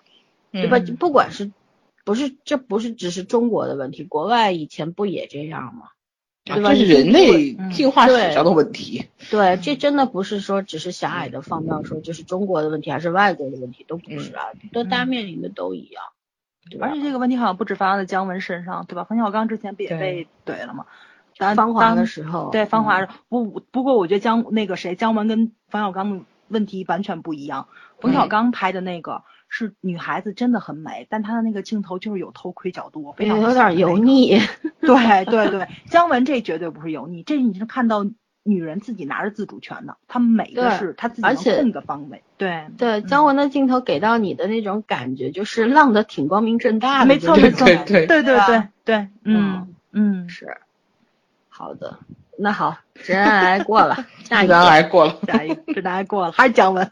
下一个，到底姜文在这个电影里边儿他的那所有的这些操作啊，嗯不管他是技术啊，很多人说什么解构主义，反正对电影所有的术语我是不懂的，嗯呃，我不懂。但是我们可以来讲讲他到底这个他的表达是讲究呢，还是矫情呢？我觉得嗯，这个就是不是讲究是肯定讲究，嗯但你说矫情吧，你要跟站在什么角度上去谈？就是他有些东西确实做的挺可以的，对吧？我觉得嗯尤其像这一步，我就是就是他在尝试很多跟以往完全不一样的东西。嗯就嗯你可以说他任性，我觉得姜文也是个任性的小孩儿那种感觉，就一直没长大的嗯那种感觉。然后小孩子其实有时候也挺矫情的，对吧？对，嗯啊，要要为了得到一个什么的时候，要跟父母撒娇啊，装死啊，装可怜啊什么的，你说那是不是矫情？对吧？你放在小孩身上那叫可爱，放在大人身上就叫矫情了。对，嗯哎呀，这个怎么说呢？就是其实我也有有时候觉得他挺矫情的，像他用那些东西都是真的，不论是嗯穿着那种复古的衣服，据说那块怀表值千万是吧？就是彭于晏就拿出来做一个镜头的那个那个那个怀表，嗯，古董。嗯对，但是我觉得他真的有地儿挺讲究的，就是因为咱们在看完之后，是小妹妹吧，一直在问那个许晴屁股上盖那个章，嗯就他那个镜头到底有没有必要？我觉得其实特别有必要。嗯我觉得他其实就是讲究就讲究在这两段床戏上了，一个是许晴跟那个谁，跟那个廖凡的那个，就他嗯那个其实。他其实是把那个章盖在那个就这么私密的一个地方上，他其实就是想让那谁知道，就是想让那个朱潜龙知道，让朱潜龙愤怒，对吧？嗯因为，嗯，那个那个年代其实相相对来说，女人也算私产，对吧？就是就是这这是我的女人，然后你在这个部位盖上了一个别的男人的章，嗯这对于男人来说是一个特别耻辱的事情，嗯对是很大的羞辱。但是彭于晏其实虽然盖了那个章，但他跟许晴没有发生任何事情。而且在此之前他给他打了一针，对吧？其实就是一个以一个纯医学这个纯需要的这个事情，嗯他去他他去捎带脚做了一一点别的事情。还有一就是彭于晏跟周韵，啊，不是周韵，跟那个巧红的那那一场床戏，那场床戏是很美，两个人在那个钟楼上面，嗯然后镜头固定，然后追跑打斗，然后就他们两个人出了出出出镜出，镜头了，嗯，，对，出镜头，嗯然后你有话外音能看到他们俩，对对对，水花外音，是一其实只吧？哇，我觉得对对对，我觉得特别特别讲究，就是就是有爱的性跟无爱的性是不一样的，就嗯。是其实带着很多表演性质的那个许晴跟那个谁，你能看到就是他跟那个廖凡，廖凡就他们两个人在做这种很私密的事情，一个在打电话，然后一个就是完全没有表情，哇，我觉得许晴就那个脸侧脸太高级了，倍儿高傲。嗯。嗯。对，就他完全没有那种被侵犯的那种样子，就是就是那个什么，就是就也不是说公事公办吧，就是那种交换，凛然不可侵犯，对对对对，嗯特别骄傲的那种样子，就是你会觉得就是这个。就是他们那一段其实都不能叫床戏，但是我觉得就也算是一个男女之间的一个博弈，就是那种你没有办法征服我，你永远没有办法征服我的那种感觉。所以我觉得他那个其实是很强大，但是到换到这边的这个床戏，我觉得特讲究，他就是真的是表演表现出来了，就是那种少男少女的那种很纯真的那个感情。但是这是一个很私密的，只有他们两个人能体会到这个事情到底有多美妙。你所有的看客，你只能说算是意会吧，就永远你不可能真正知道他们的快乐点在哪里。所以我觉得其实姜文挺讲究的，他特别讲究，就对这种怎么说呢，就那种不可言说的东西，他特讲究。他嗯但但是他对一些太物化东西那个讲究，我也觉得有点矫情。呃，但是但是我觉得他他那个就那个大爷范儿就在那儿了，嗯就那种预算是什么？对对对，所以哎，原谅他吧，我觉得他他也确实是有那种少年的少年的那那种天真跟执拗感在里面。对，嗯，也有钱嘛，对怎么花怎么花呗。嗯，嗯对他这种细节的表达上确实是特别牛。嗯就是你你刚刚说那床戏的，嗯，我就觉得这要不要说，但是还说一下吧。对，值得说一下，我觉得有点大家。嗯对我我说我要补充的东西是不是要说？就是就是当时那个呃廖凡和许晴的那个他们 make love 的时候那个姿势，嗯对吧？其实对于男人来说，因为这个电影里边他一一直在凸显，就是放了一个标签在那儿，就是许晴的那个臀部。不管是嗯盖了章也好，还是当时打针的时候，他那个色诱彭于晏的时候，对吧？嗯等等，就是他有很多这种方面的特写。然后男人对女人的臀部，其实从心理学上来说是有一种特别动物性原本能吗？对，特别原始的那种欲望的，嗯它代表了一种征服。你看廖凡用的姿势都是在后面，嗯然后这其实就是一种对女性的那种非常征服式的那种那种姿势。嗯，然后，但是许晴第一次他们在床上的时候，电话来了，他一一手把他给推开了，对对，并不是因为你是我的这个金主或者是怎么样，嗯。我得听你的，我得全部一定要依附于你，你说啥就是啥，不是的。嗯。然后，嗯、他第二次他边接电话边那个是那个什么的时候，嗯。他就是早上说那种非常高傲的，就觉得就觉得哪怕我的呻吟，其实我也只是配合你，或者说老娘就是在享受，嗯就就这种感觉，他完全不是那种啊，我是你的小妾，或者我是、嗯我是你的附属品，我必须要怎么样，我我可以在肉体上配合你，但是精神上对不起，嗯嗯，我还是我自己，就对那种感觉。其实这种细节上面的东西其实挺动人的。对，姜文的东西，你看他表面上就是那种非常跳跃式的呈现，对吧？觉得剪辑的也乱七八糟的，很多人是后半段剪辑整个崩掉。可是我觉得他靠什么连接这些所有的这些表达，其实就是细节。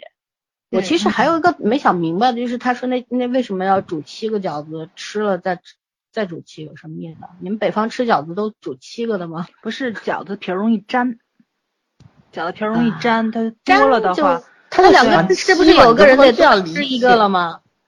嗨，不公平啊！我觉得还为了那个醋去去弄一盘饺子都挺脑子有病的，不不不，这不挺正常的吗？我觉得挺好的，就是 这个是真的，就像比方说像嗯像我老爸就会啊，别人送了他一个很好的花菇，嗯然后他就觉得我为了这花菇，我要吃去买一只特别好的老母鸡过来炖汤。对，嗯，会的，不是没有，甚至于嗯很多人说姜文拍这个电影就是为了二两醋包了一顿饺子给观众看。嗯，其实其实其实真也真不是那么回事儿。这怎么说呢？就是，呃，老北京，哎，别老北京人儿，我觉得可能北方人对饺子的那种、嗯、憧憬就不一样。就前两天不还开玩笑了嘛？有就说那个入头伏饺子，入伏我们要吃饺子。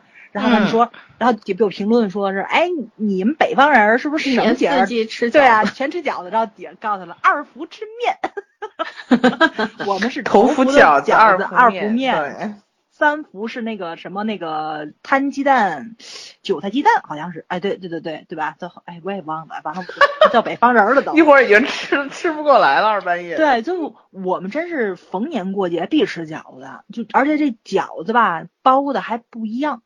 嗯，对，就是每家跟每家都不一样，包括他说为什么这个醋不那什么的，因为我们北疆吃什么都要放醋，就是我们北方人儿，螃蟹你要放醋，就海鲜，嗯对，就都是要用醋去调的，醋跟醋还不一样，所以他说嗯讲究确实讲究，但也挺矫情的。这知道就好。怎么说呢？对于穷人来说是矫情，嗯因为这是你要耗费你自己果很多的财力和时间。但是嗯对对于富人来说，他唾手可可得的，这就不叫矫情了，因为他这这个过程，他觉得我在享受。嗯我哪怕骑着脚踏车去买那二两醋，我也觉得我是在享受过程。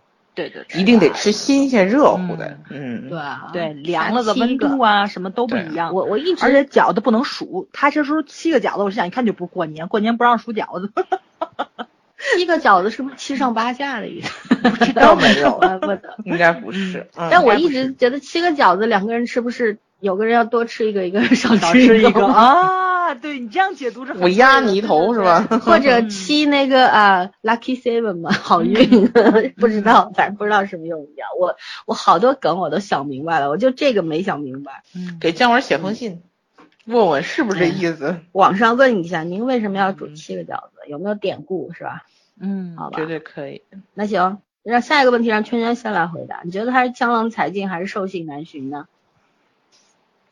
这俩都不是，哎跟我想的一样。你看我早上设置的问题吧，你看看他设置的问题。这这不是我设置的问题，是网上的人对吧？嗯站两派在那儿吵，这有什么好吵的呢？这就是我拍没有拍过这种类型，或者是我觉得我灵感走到这个里了。我觉得这个风格是我现在想尝试的，或者我想留一个不一样的作品给大家。然后我有这个能力去驾驭，那我就拍这些类型的了。嗯嗯，嗯我只是没有没有在传统的大众的眼里面变得更符合他们的审美而已。对呀、我我不想听你们的，就这种。嗯，对对对，嗯就我不喜欢这片，但不代表这片子烂呢。我觉得这片子还是个很勇敢的尝试嘛。嗯对，其实姜文一直在尝试，你包括鬼子来了》，他到底《鬼子来了》为什么成禁片？大家去想一想，对吧？就是因为他说了这个冒了大不韪了，就是这个是你挑战了群众的底线了，嗯你把遮羞布给撕了，嗯对吧？所以说不行了，他禁片。但是大家认不认可那个电影？逐渐逐渐的，很多人开始就觉得那是一部非常经典的片子，对吗？他姜文一直在挑战大众的审美，就很多人说姜文的片子不好看，是于不可直视到，跟真的不不是不好看，嗯，嗯。嗯就是就是费脑子看他的东西，然后你还要在剧情这个影片看观影过程当中被他怼，就那种嗯感觉、对特别不好，就是那种当上帝的感觉没有了，没错没错没错，对，就是这种啊，嗯因为你被他挑衅了，你还还不了手，没错是这种。嗯当网络不盛行的时候，你没办法去怼他、回怼他、回敬他。你现在嗯有网络，大家可以在网上炮轰，对吧？对。对啊，嗯，啊，你说这个，我一定要为那个姜文多说一句话，就是那个《鹦鹉史航》那个影评人，这个 啊，哦，我就觉得大家可能对这个冒犯啊，这个幽默感啊，有一个深深的误解。我觉得可能是因为咱们国内没有脱口秀的原因，就是这个东西啊。咱们看那路易不容易，你知道吗？路易叔就上台总被人嘘，为什么？嗯因为他是一个白人，他上上面讲黑人的笑话，那你就是一个种族歧视者。就是就是有一些笑话，站着说话不腰疼对吧？对对，就是你一个黑人在嗯讲黑人的笑话的时候，就是不管是白人还是黑人都会去笑，因为他是一个同族群的人在调侃这个事情，嗯，然后他找了一个影评人来演一个影评人，在骂一个影评人，这是绝绝对对的调侃，对，他不是在冒犯你们。所以影评人这个群起而攻之，其实也是有挺脑残的，想多了。他哪天要是他要是公然的挑衅了观众，我觉得观众怼他更厉害，就是这样。对啊，对啊，他说的也他他不全面，就是说不是所有的影评人都这样，但是他这样说的情况下，是没错大家大家情嗯绪上先失控了，就觉得你凭什么这样说我们，而不会去嗯分辨他说的只是一部分人而已。对对对吧？有一些不学无术，因为现在自媒体时代嘛，大家拿只只要有台电脑，你都能当影评人，就这种感觉，是吧？嗯就甚至于喜马拉雅很多电台，我们是承认我们不专业的啊，但是我觉得我们的内容还是有保障。但是有很多电台就是那种，呃，既不专业又没有内容，但是比我们火，大家很开心啊 对啊，对吧？就享受享受过程吧，就就是这个样子。嗯然后反正我觉得就是就是，其实他这种夹带私货的这嗯种行为，其实在这个这条线，你说全剪掉，嗯，没有任不伤大雅，对没有伤大雅嗯，嗯？对吧？但他就是想就是想怼中国人嘛，你这没有办法，他从头到尾就是拍这么多年戏，他就是喜欢怼中国人，对，对，其实姜文的东西就是你吃他这一套你就喜欢，你不吃他这一套你就对对对不喜欢。，我就当脱口秀看了，我觉得还是挺爽的，因为你没有办法，因为真的是你别管是几千年前还是几千年后，咱们咱们这民族就这劣根性，哎，太难改了。对，别别说别人，可能我自己身上都有丑有。陋的中国人嘛，对对对对对对，你只能说尽量克服，但是你无意识的、潜意识的，你肯定会稍不留神就带出来这个东西，特别没有办法。就那句话嘛，就是你说的话里藏着你读过的书，你这个东西你是没有办法去杜绝的。嗯对，你是什么样子，你就是什么样子，就很一目了然。那眼光毒辣，一眼就望到你底儿了。所以这真不是他说或他不说的原因，是咱们中国人就这样。嗯，嗯，行了，你也要被骂了。我也要被 骂我跟他不是，我不认识他，你们骂他就行了。你看我不是骂中国人骂什么，我中中国人就这样，你看到没有？现身说法，中国人就。中国人在进步，就是就是文明进步了，整体这个国家昌盛了，然后老百姓自己那种自律性提高的情况下，不进步，这。你你你你别说这个，就这个在进步对吧？夸了一下我，我我印象中咱电台好像也夸过，反正我是说过的，我说九零后绝对比咱八零后有道德感要强。再不就说了，零零后比九零后高，网上也能吵翻天，这是这是人这是文明进步好吗？这是好事儿，为什么要吵呢？前但是天人都不承认自己吵吵的是对啊，没有人会承认自己弱啊。不，他你说九零后比我们强，你就说我没礼貌，就这意思。这根本就不是那么不是不是不是那么个原因嘛啊，就是你说咱们呃前些日子不出一新闻嘛，大学毕业孩子们卖毕业的书，因为天儿太热了，最近都四十度嘛，孩子们就放个二、二维码在那儿自取，你觉得你能给多少钱你就给多少钱这种，然后说嗯来了俩大妈，把这帮孩子们所有的书全连走走了，对，全弄走了，嗯然后网上就一片哗然，就是就是，但是这事儿咱八零后肯定没经历过，嗯，对吧？九零后可能也没经历过，这是零零后经历的。但是你能看到他们零零后能这样去做，就觉就就他们的那个认知跟咱跟九零后跟八零后就又不一样了。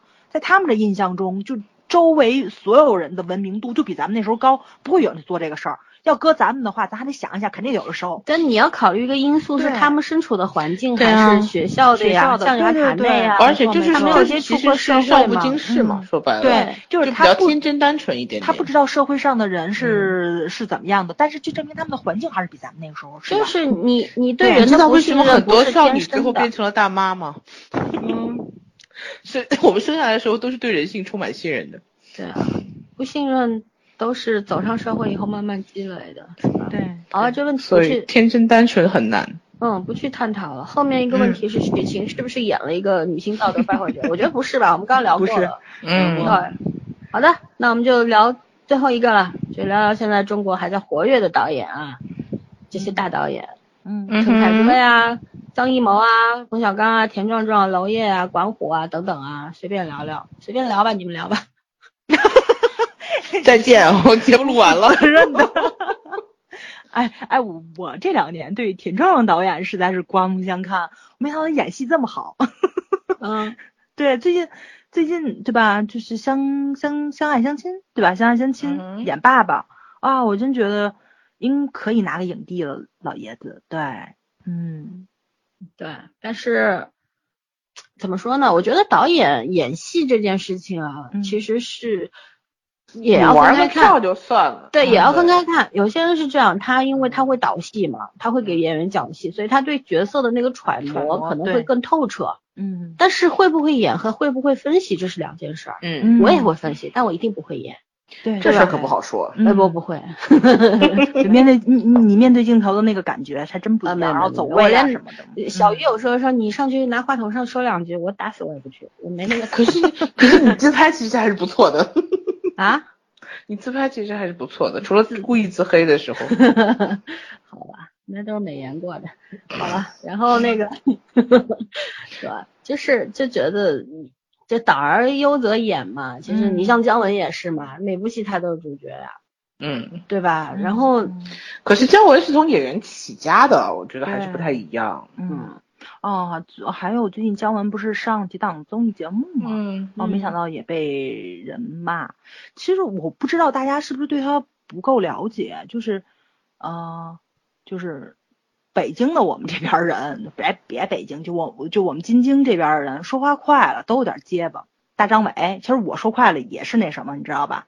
就是、嘴跟不上脑子。对嘴嘴拌蒜，对，嗯我们就这样。姜文也有，所以姜文说话特别慢。嗯就你你唯一杜绝结巴的可能性就是慢，一定要慢。然后怎么说呢？然后他他这个人绝对不会把破绽露出来的，所以就他就他他就那性格，他也他也就那方式，你就你就这么想，他就是嗯享受别人骂他。对，那脑子有病啊。享受 你存在感呢。不是，就是就是他是个不可或缺的人物呀，就是、嗯就是大家可以嗯没有谁没有谁，对吧？但是就觉得如果中国这个导演界没有姜文了，那也是个遗憾。没嗯没有人会说没有他没关系，我觉得除非是不不热爱电影的，嗯就是一些对电影没有关注的一些，甚至于并不热爱我们中国电影的，对他没有期待的。嗯哼，就是说，这是一个不安分的人，对吧？首先，他是个特别不安分的，他不会循规蹈矩，然后他永远是在做超出你预期的事情，然后你甚至无法判断他。嗯刚早上说了解，怎么了解？他让你了解吗？对他的所有的那个稍微那个他的那个背景的了解，他大院子弟没了，还有啥？对吧？嗯然后你知道姜文出过书啊，这但没有用的，就是有很多东西，嗯，他他能想给你看的，就是他愿意给你看的那部分而已，对吧？你对他人是谈不上了解的，你只是很多人对另一个演员或者另一个导演或者编剧的了解是通过作品去了解的。边边角角。你看到冰山的一角是通过作品，可是你通过他的作品，你能具体了解他这个人吗？了解不了。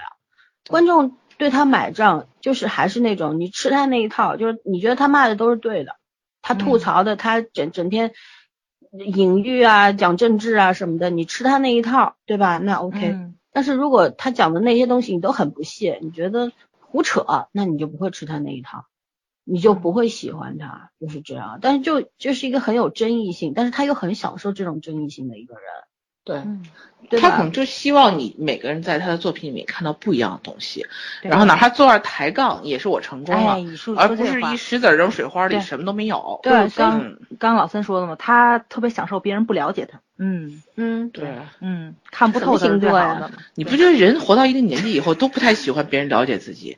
就如果有一个人摸你慢，一摸一准，你就后后后脊背发凉。对，而且其实姜文这种人，他就很嘚瑟，就是他是那种。对对对，他很嘚瑟，他这种嘚瑟就是从年轻的时候一直，嗯你包括他演戏的时候，那个那个蓝爸爸一出来，你就觉得我靠，房子里嗯，就那嘚瑟劲儿，对吧？然后嗯就是那种神叨叨的那种装，逼感。对吧？但是 他这种装逼，他你也觉得他不是装出来的，天生就那样，就那种感觉，嗯，是吧？嗯因因为他和日他日常出来的时候，其实也这样。但你要说他是一个不够绅士的人，或者说是一个不讲礼仪的人，或者你也找不出他什么茬儿来。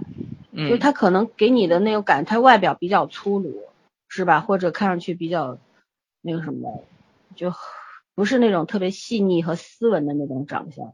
嗯就是人其实对另一个人的认知真的是非常非常少的，无非就是通过外貌啊，然后他的行为啊，像这些有作品的人，通过他的作品啊，嗯，嗯就我我觉得观众不要给自己加戏了，不需要去了解他。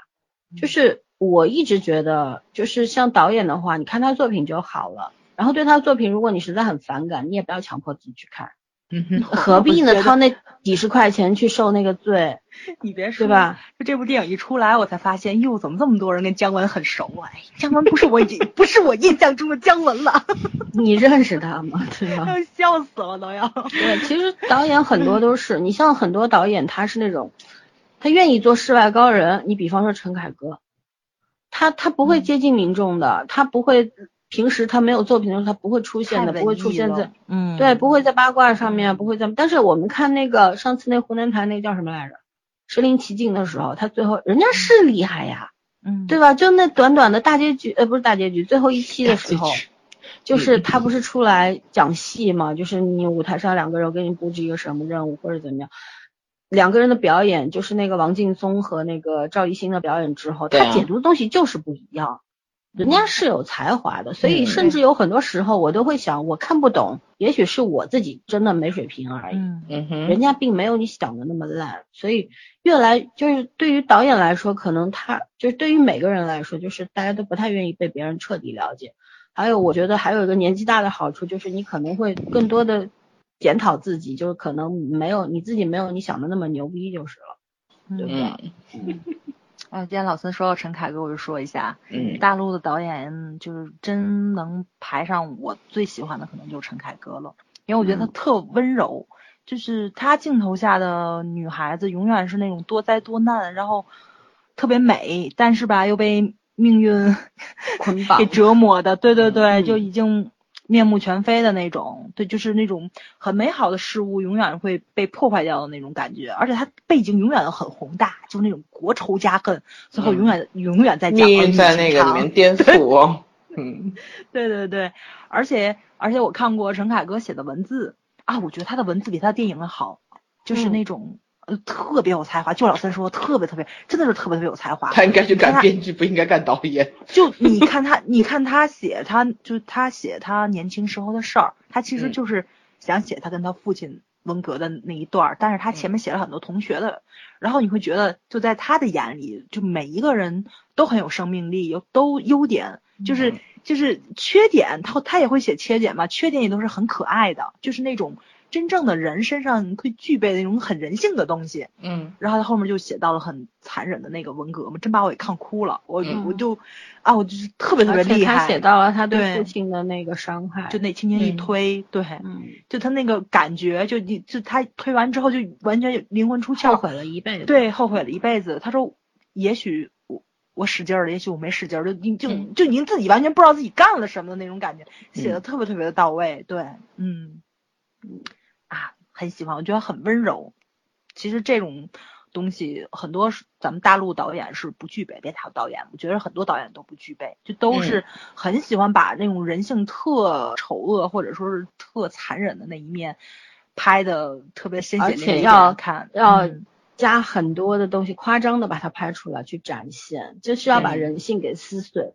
嗯可是他们不知道，就是就是人性当中有特别让人温暖人心的东西，就是会让对方感动啊，嗯会让对方感觉到暖意啊什么的，其实嗯就是人性当中好的那一部分。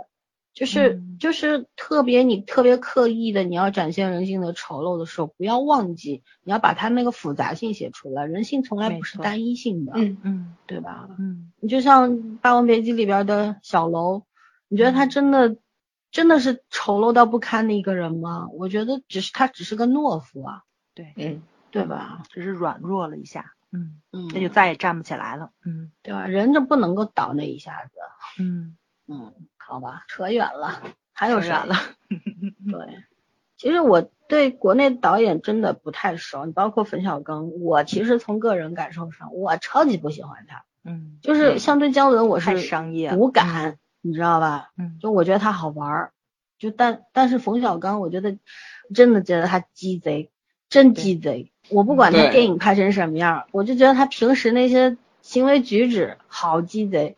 就没有在我眼里，嗯，对我我他可能是一个很不错的导演，商业片的导演，我承认他在电影方面的那个成就，对吧？我不是在否认他这个电影上的成就，而是我觉得他就是有些事儿干的吧不大气，你知道吧？嗯就就我讨厌不大气的抠抠搜搜的那种人，不喜欢，就嗯纯粹是因为这个，就觉得你要是硬气的话，你正面杠。你要正面杠不了，你就缩头乌龟。但是你可以当缩头乌龟，但是不要鸡贼，不要在那边儿，对吧？明明躲起来了，你还要指指戳戳，那就没劲了。就这种感觉不喜欢。但也也可能我们我们并不了解他到底为什么要这样。但是每个人你不可能真正的了解他，那你只能凭感觉了嘛。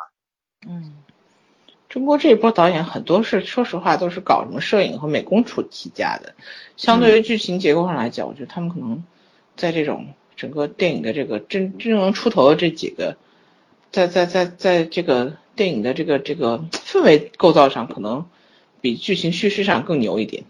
嗯，技术上就是，对，就技法和美感上面会更好一点。嗯嗯，对，讲故事这方面真正讲的很棒的还是少，对吧？但是嗯，对你就像老毛子、国师，嗯，他讲故事国师不行的，他他讲故事真不行。我说实话，我一直觉得我画面我看不懂国师哎，我不知道我他的片子我都看不太懂，我一直有你种云得当绘本。看对他的片子每得当绘帧都很漂亮，但是嗯不是讲故事的主儿。对，没错，我前两天听我一个翻译师的朋友，因为他也是陕西人嘛，然后那个他他当时好像是他跟张艺谋以前的那个那个，就是他在那学，他也是学艺术出身的，好像就是一个学校的一个师兄，然后可能是跟张艺谋那一辈的这那些老师们认识，说那时候好像那个谁也是文革期间下放的时候，然后因为他不是就说他是学美术的那个感觉特别好嘛，后来就让他出那种就是说这种那个海报背景背景板，就是给一黑板，然后还出一个很漂亮的那个背景板，然后你知道人家当时多有创意吗？直接说就那个年代，然后直接把油漆泼到那个黑板上，然后拿一把火点，然后就出来有烧焦的呈现的烧焦的效果，就是天生是一个骨子里特别 浪漫的人，我觉得他是，然后是浓追求那种浓郁的浓烈的那种情感上的浪漫，就在艺术上那种天赋是很高的。对，对美术上天赋是很高的，嗯，但是讲故事上他没什么天赋，我觉得而且，不不 不，我觉得可能不能这么看，嗯，就是你看英雄嘛，我没想到英雄在国外的口碑啊，对，特别好。好，因对为有的时候可能就就是我们真的没没看懂他，对，理就是。老外说的是中国的所有的文化都蕴含在英雄里了，但是后来我想了想，确实是禅意，然后这种怎么说，就是那种你的治国理念，然后 武打，对吧？这服装。要不然老外为什么是通过建张艺筑谋认识都在中里面了，国的嘛？确实是风景。他他嗯他辗转了多少个地方？他把他他把这个咱们这万里江山好看的地儿全拍进去了。你想，嗯确实是。你要是真说文化的话，他能把这么多东西装进去，别管故事讲的好坏啊，那嗯，也是挺挺牛的一件事情了。我觉得很多人很难做到。对，就我一直都觉得他看角度是什么了。就是老外嗯。为什么是通过他认识中国的，然后嗯他为什么叫国师？这个东西我觉得人国这么多年都保持这个评价，并不可能是真的是大风刮来的风对对对。对对对，嗯。嗯，所以我还蛮期待他的那个新出来那个影的，因为我看到片花了，嗯，嗯。冲着没位置去看一黑白的那个其实挺有吸引力的，嗯国画那种水墨丹青的感觉。嗯，对，我会去看这。两年海报我觉得做的也特别好，对吧？就是那个中国的片花导演都是大师级的，没错儿，倍儿有欺骗性，你知道吗？我们搞不好将来的发展方向就是微电影。跟你讲，哎呦，这槽不能吐。我觉得今年还还是很不错的，尤其嗯八月份的话，很多好电影对，今年国产保护月嗯总算有点国产保护月的样子了。对对对对，嗯，说哪哪那哪个时候不需要保护了就好了，就你不需要保护，但是你也可以跟我们也可以国外大输出，可以传承，可以嗯。PK 嘛，对吧？嗯嗯，我们又不是很多人说，就是说那个国产保护月就是一种胆小的表现嘛，没没自信嘛，对吧？嗯，但是我觉得今年的这几部其实有一点自信了吧？我觉得对对，挺有自信，还是可以的啊。动动物世界外面国外的口碑也很不错啊。哦，动物世界真是墙内开花墙外香的典范呢。对啊，包括邪邪不压正，我觉得可能很多外国人真的会喜欢。嗯嗯，对真，的，张文的那个风格真的很不很不东方式，就是他真的是一个很不羁的那种感结合的，，嗯，嗯，对对对，他是他本身我觉得就有点那种，他为什么当时浪里会选浪当流里流气，要买这个小说的版权，对吧？嗯当时据说是他跟高晓松抢了嘛，结果抢高晓松没有抢过他。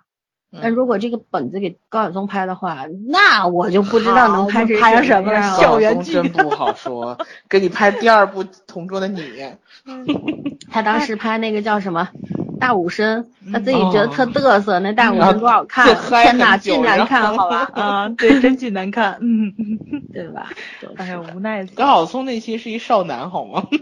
哎呦，对。他觉得这件事浪漫也得浪漫对地儿才行，不是浪漫，浪漫和你的那个审美其实是有差距的。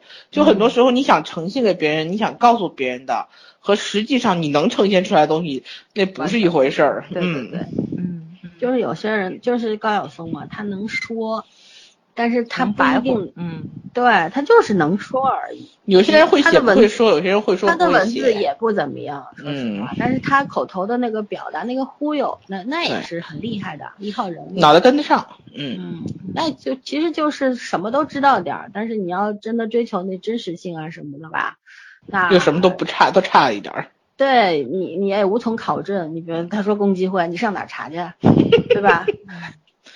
忽悠完中国人，忽悠美国人，你怎么去印证他说的是真的还是假的？你没错没错印证不了，你就嗯你就当听过就算了，就当自己长点见识，别当真就可以了，嗯，对吧？就跟那个这电影里面说的，呃当年《红楼梦》就是在那儿写的，到底在哪儿写的谁知道呀？哎呦，他这里面真的好多特别有意思的地儿，包括就是他所有的幽默点，其实都是我觉得都是有用意的。包括他们两个人打架嘛，打到房上去，你上房干嘛？我找枪，然后你五把枪你不捡，然后我忘了。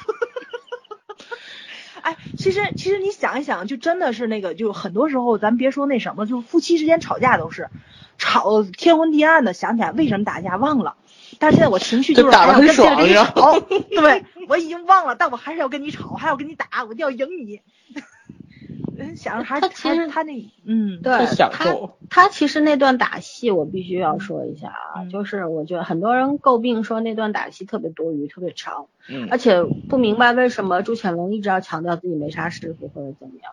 我觉得其实那个李天然没有用，就没有一颗子弹送他上西天，是是因为他坚持就是。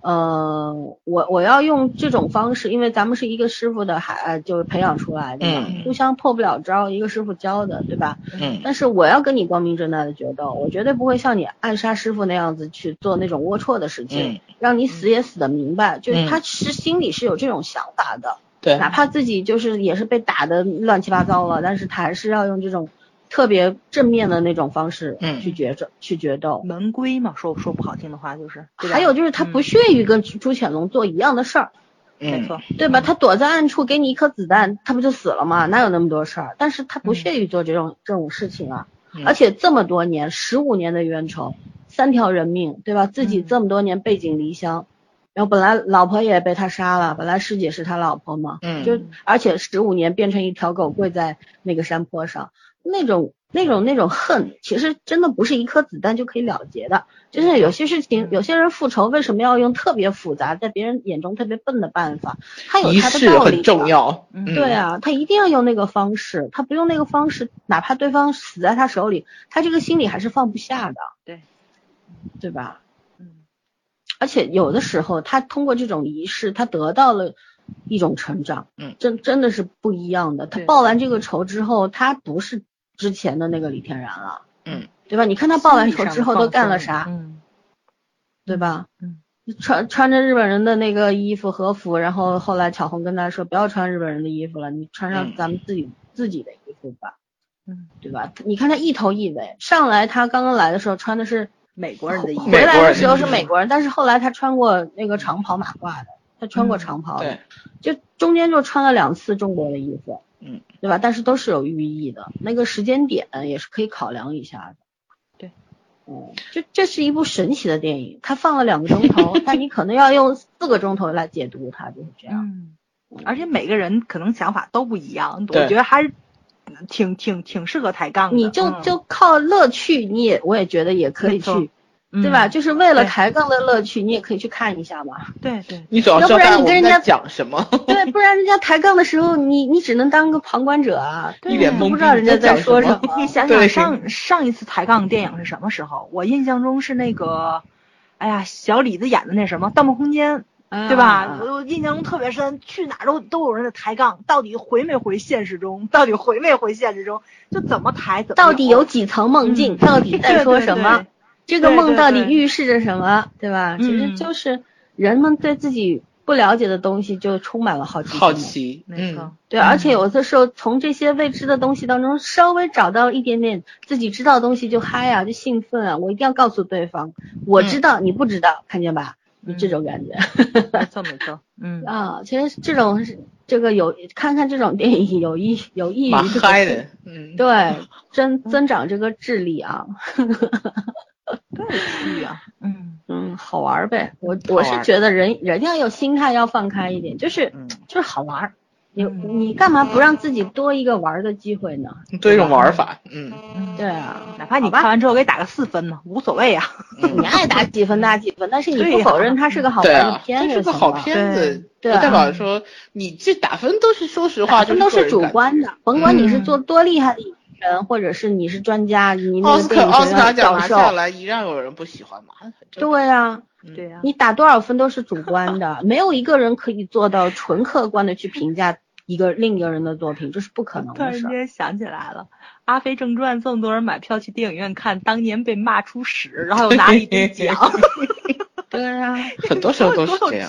你说说？嗯，嗯，哎，对，以前《肖申克的救赎》口碑也不好呀，都是逆袭都成了经典了，对吧？就就很多东西真的不好说。但你要说这个片子是个伟大的作品吧，它成不了。但我觉得它是一个往前走的一个台阶，就是姜文他不会停下来的，对，就是就对这个人你就觉得他是未来可期嘛。嗯，所以我说他有可能会成为大师，但是成为大师需要很多很多的他要。丢掉自己身上的一些顽劣的东西，然后更加严肃一点或者怎么样，就是更加深刻一点，啊，对，这种嗯，就是但大师都很个人主义嘛，都很都有很他有这个个人魅力，但是他最后能不能成不好讲。但我觉得起码他到这个年纪还在不断的尝试新的东西，或者强化他的个人风格，其实我觉得还是有很多可能性的。对对对，起码起码他特别嘛，是吧？嗯，好的，那我们如果没有什么要补充的，就这样吧。好的，那这期么着吧。非常坎坷的录音过程就这么 总算还是结束了。对对对，我好担心啊，从没有录音录的这么坦荡，呃，不是忐忑，坦荡，忐忑 哎，话已经不会讲了，好需要睡觉。啊，真真的很怕，好吧，你就这样。好，晚安，拜拜。拜拜。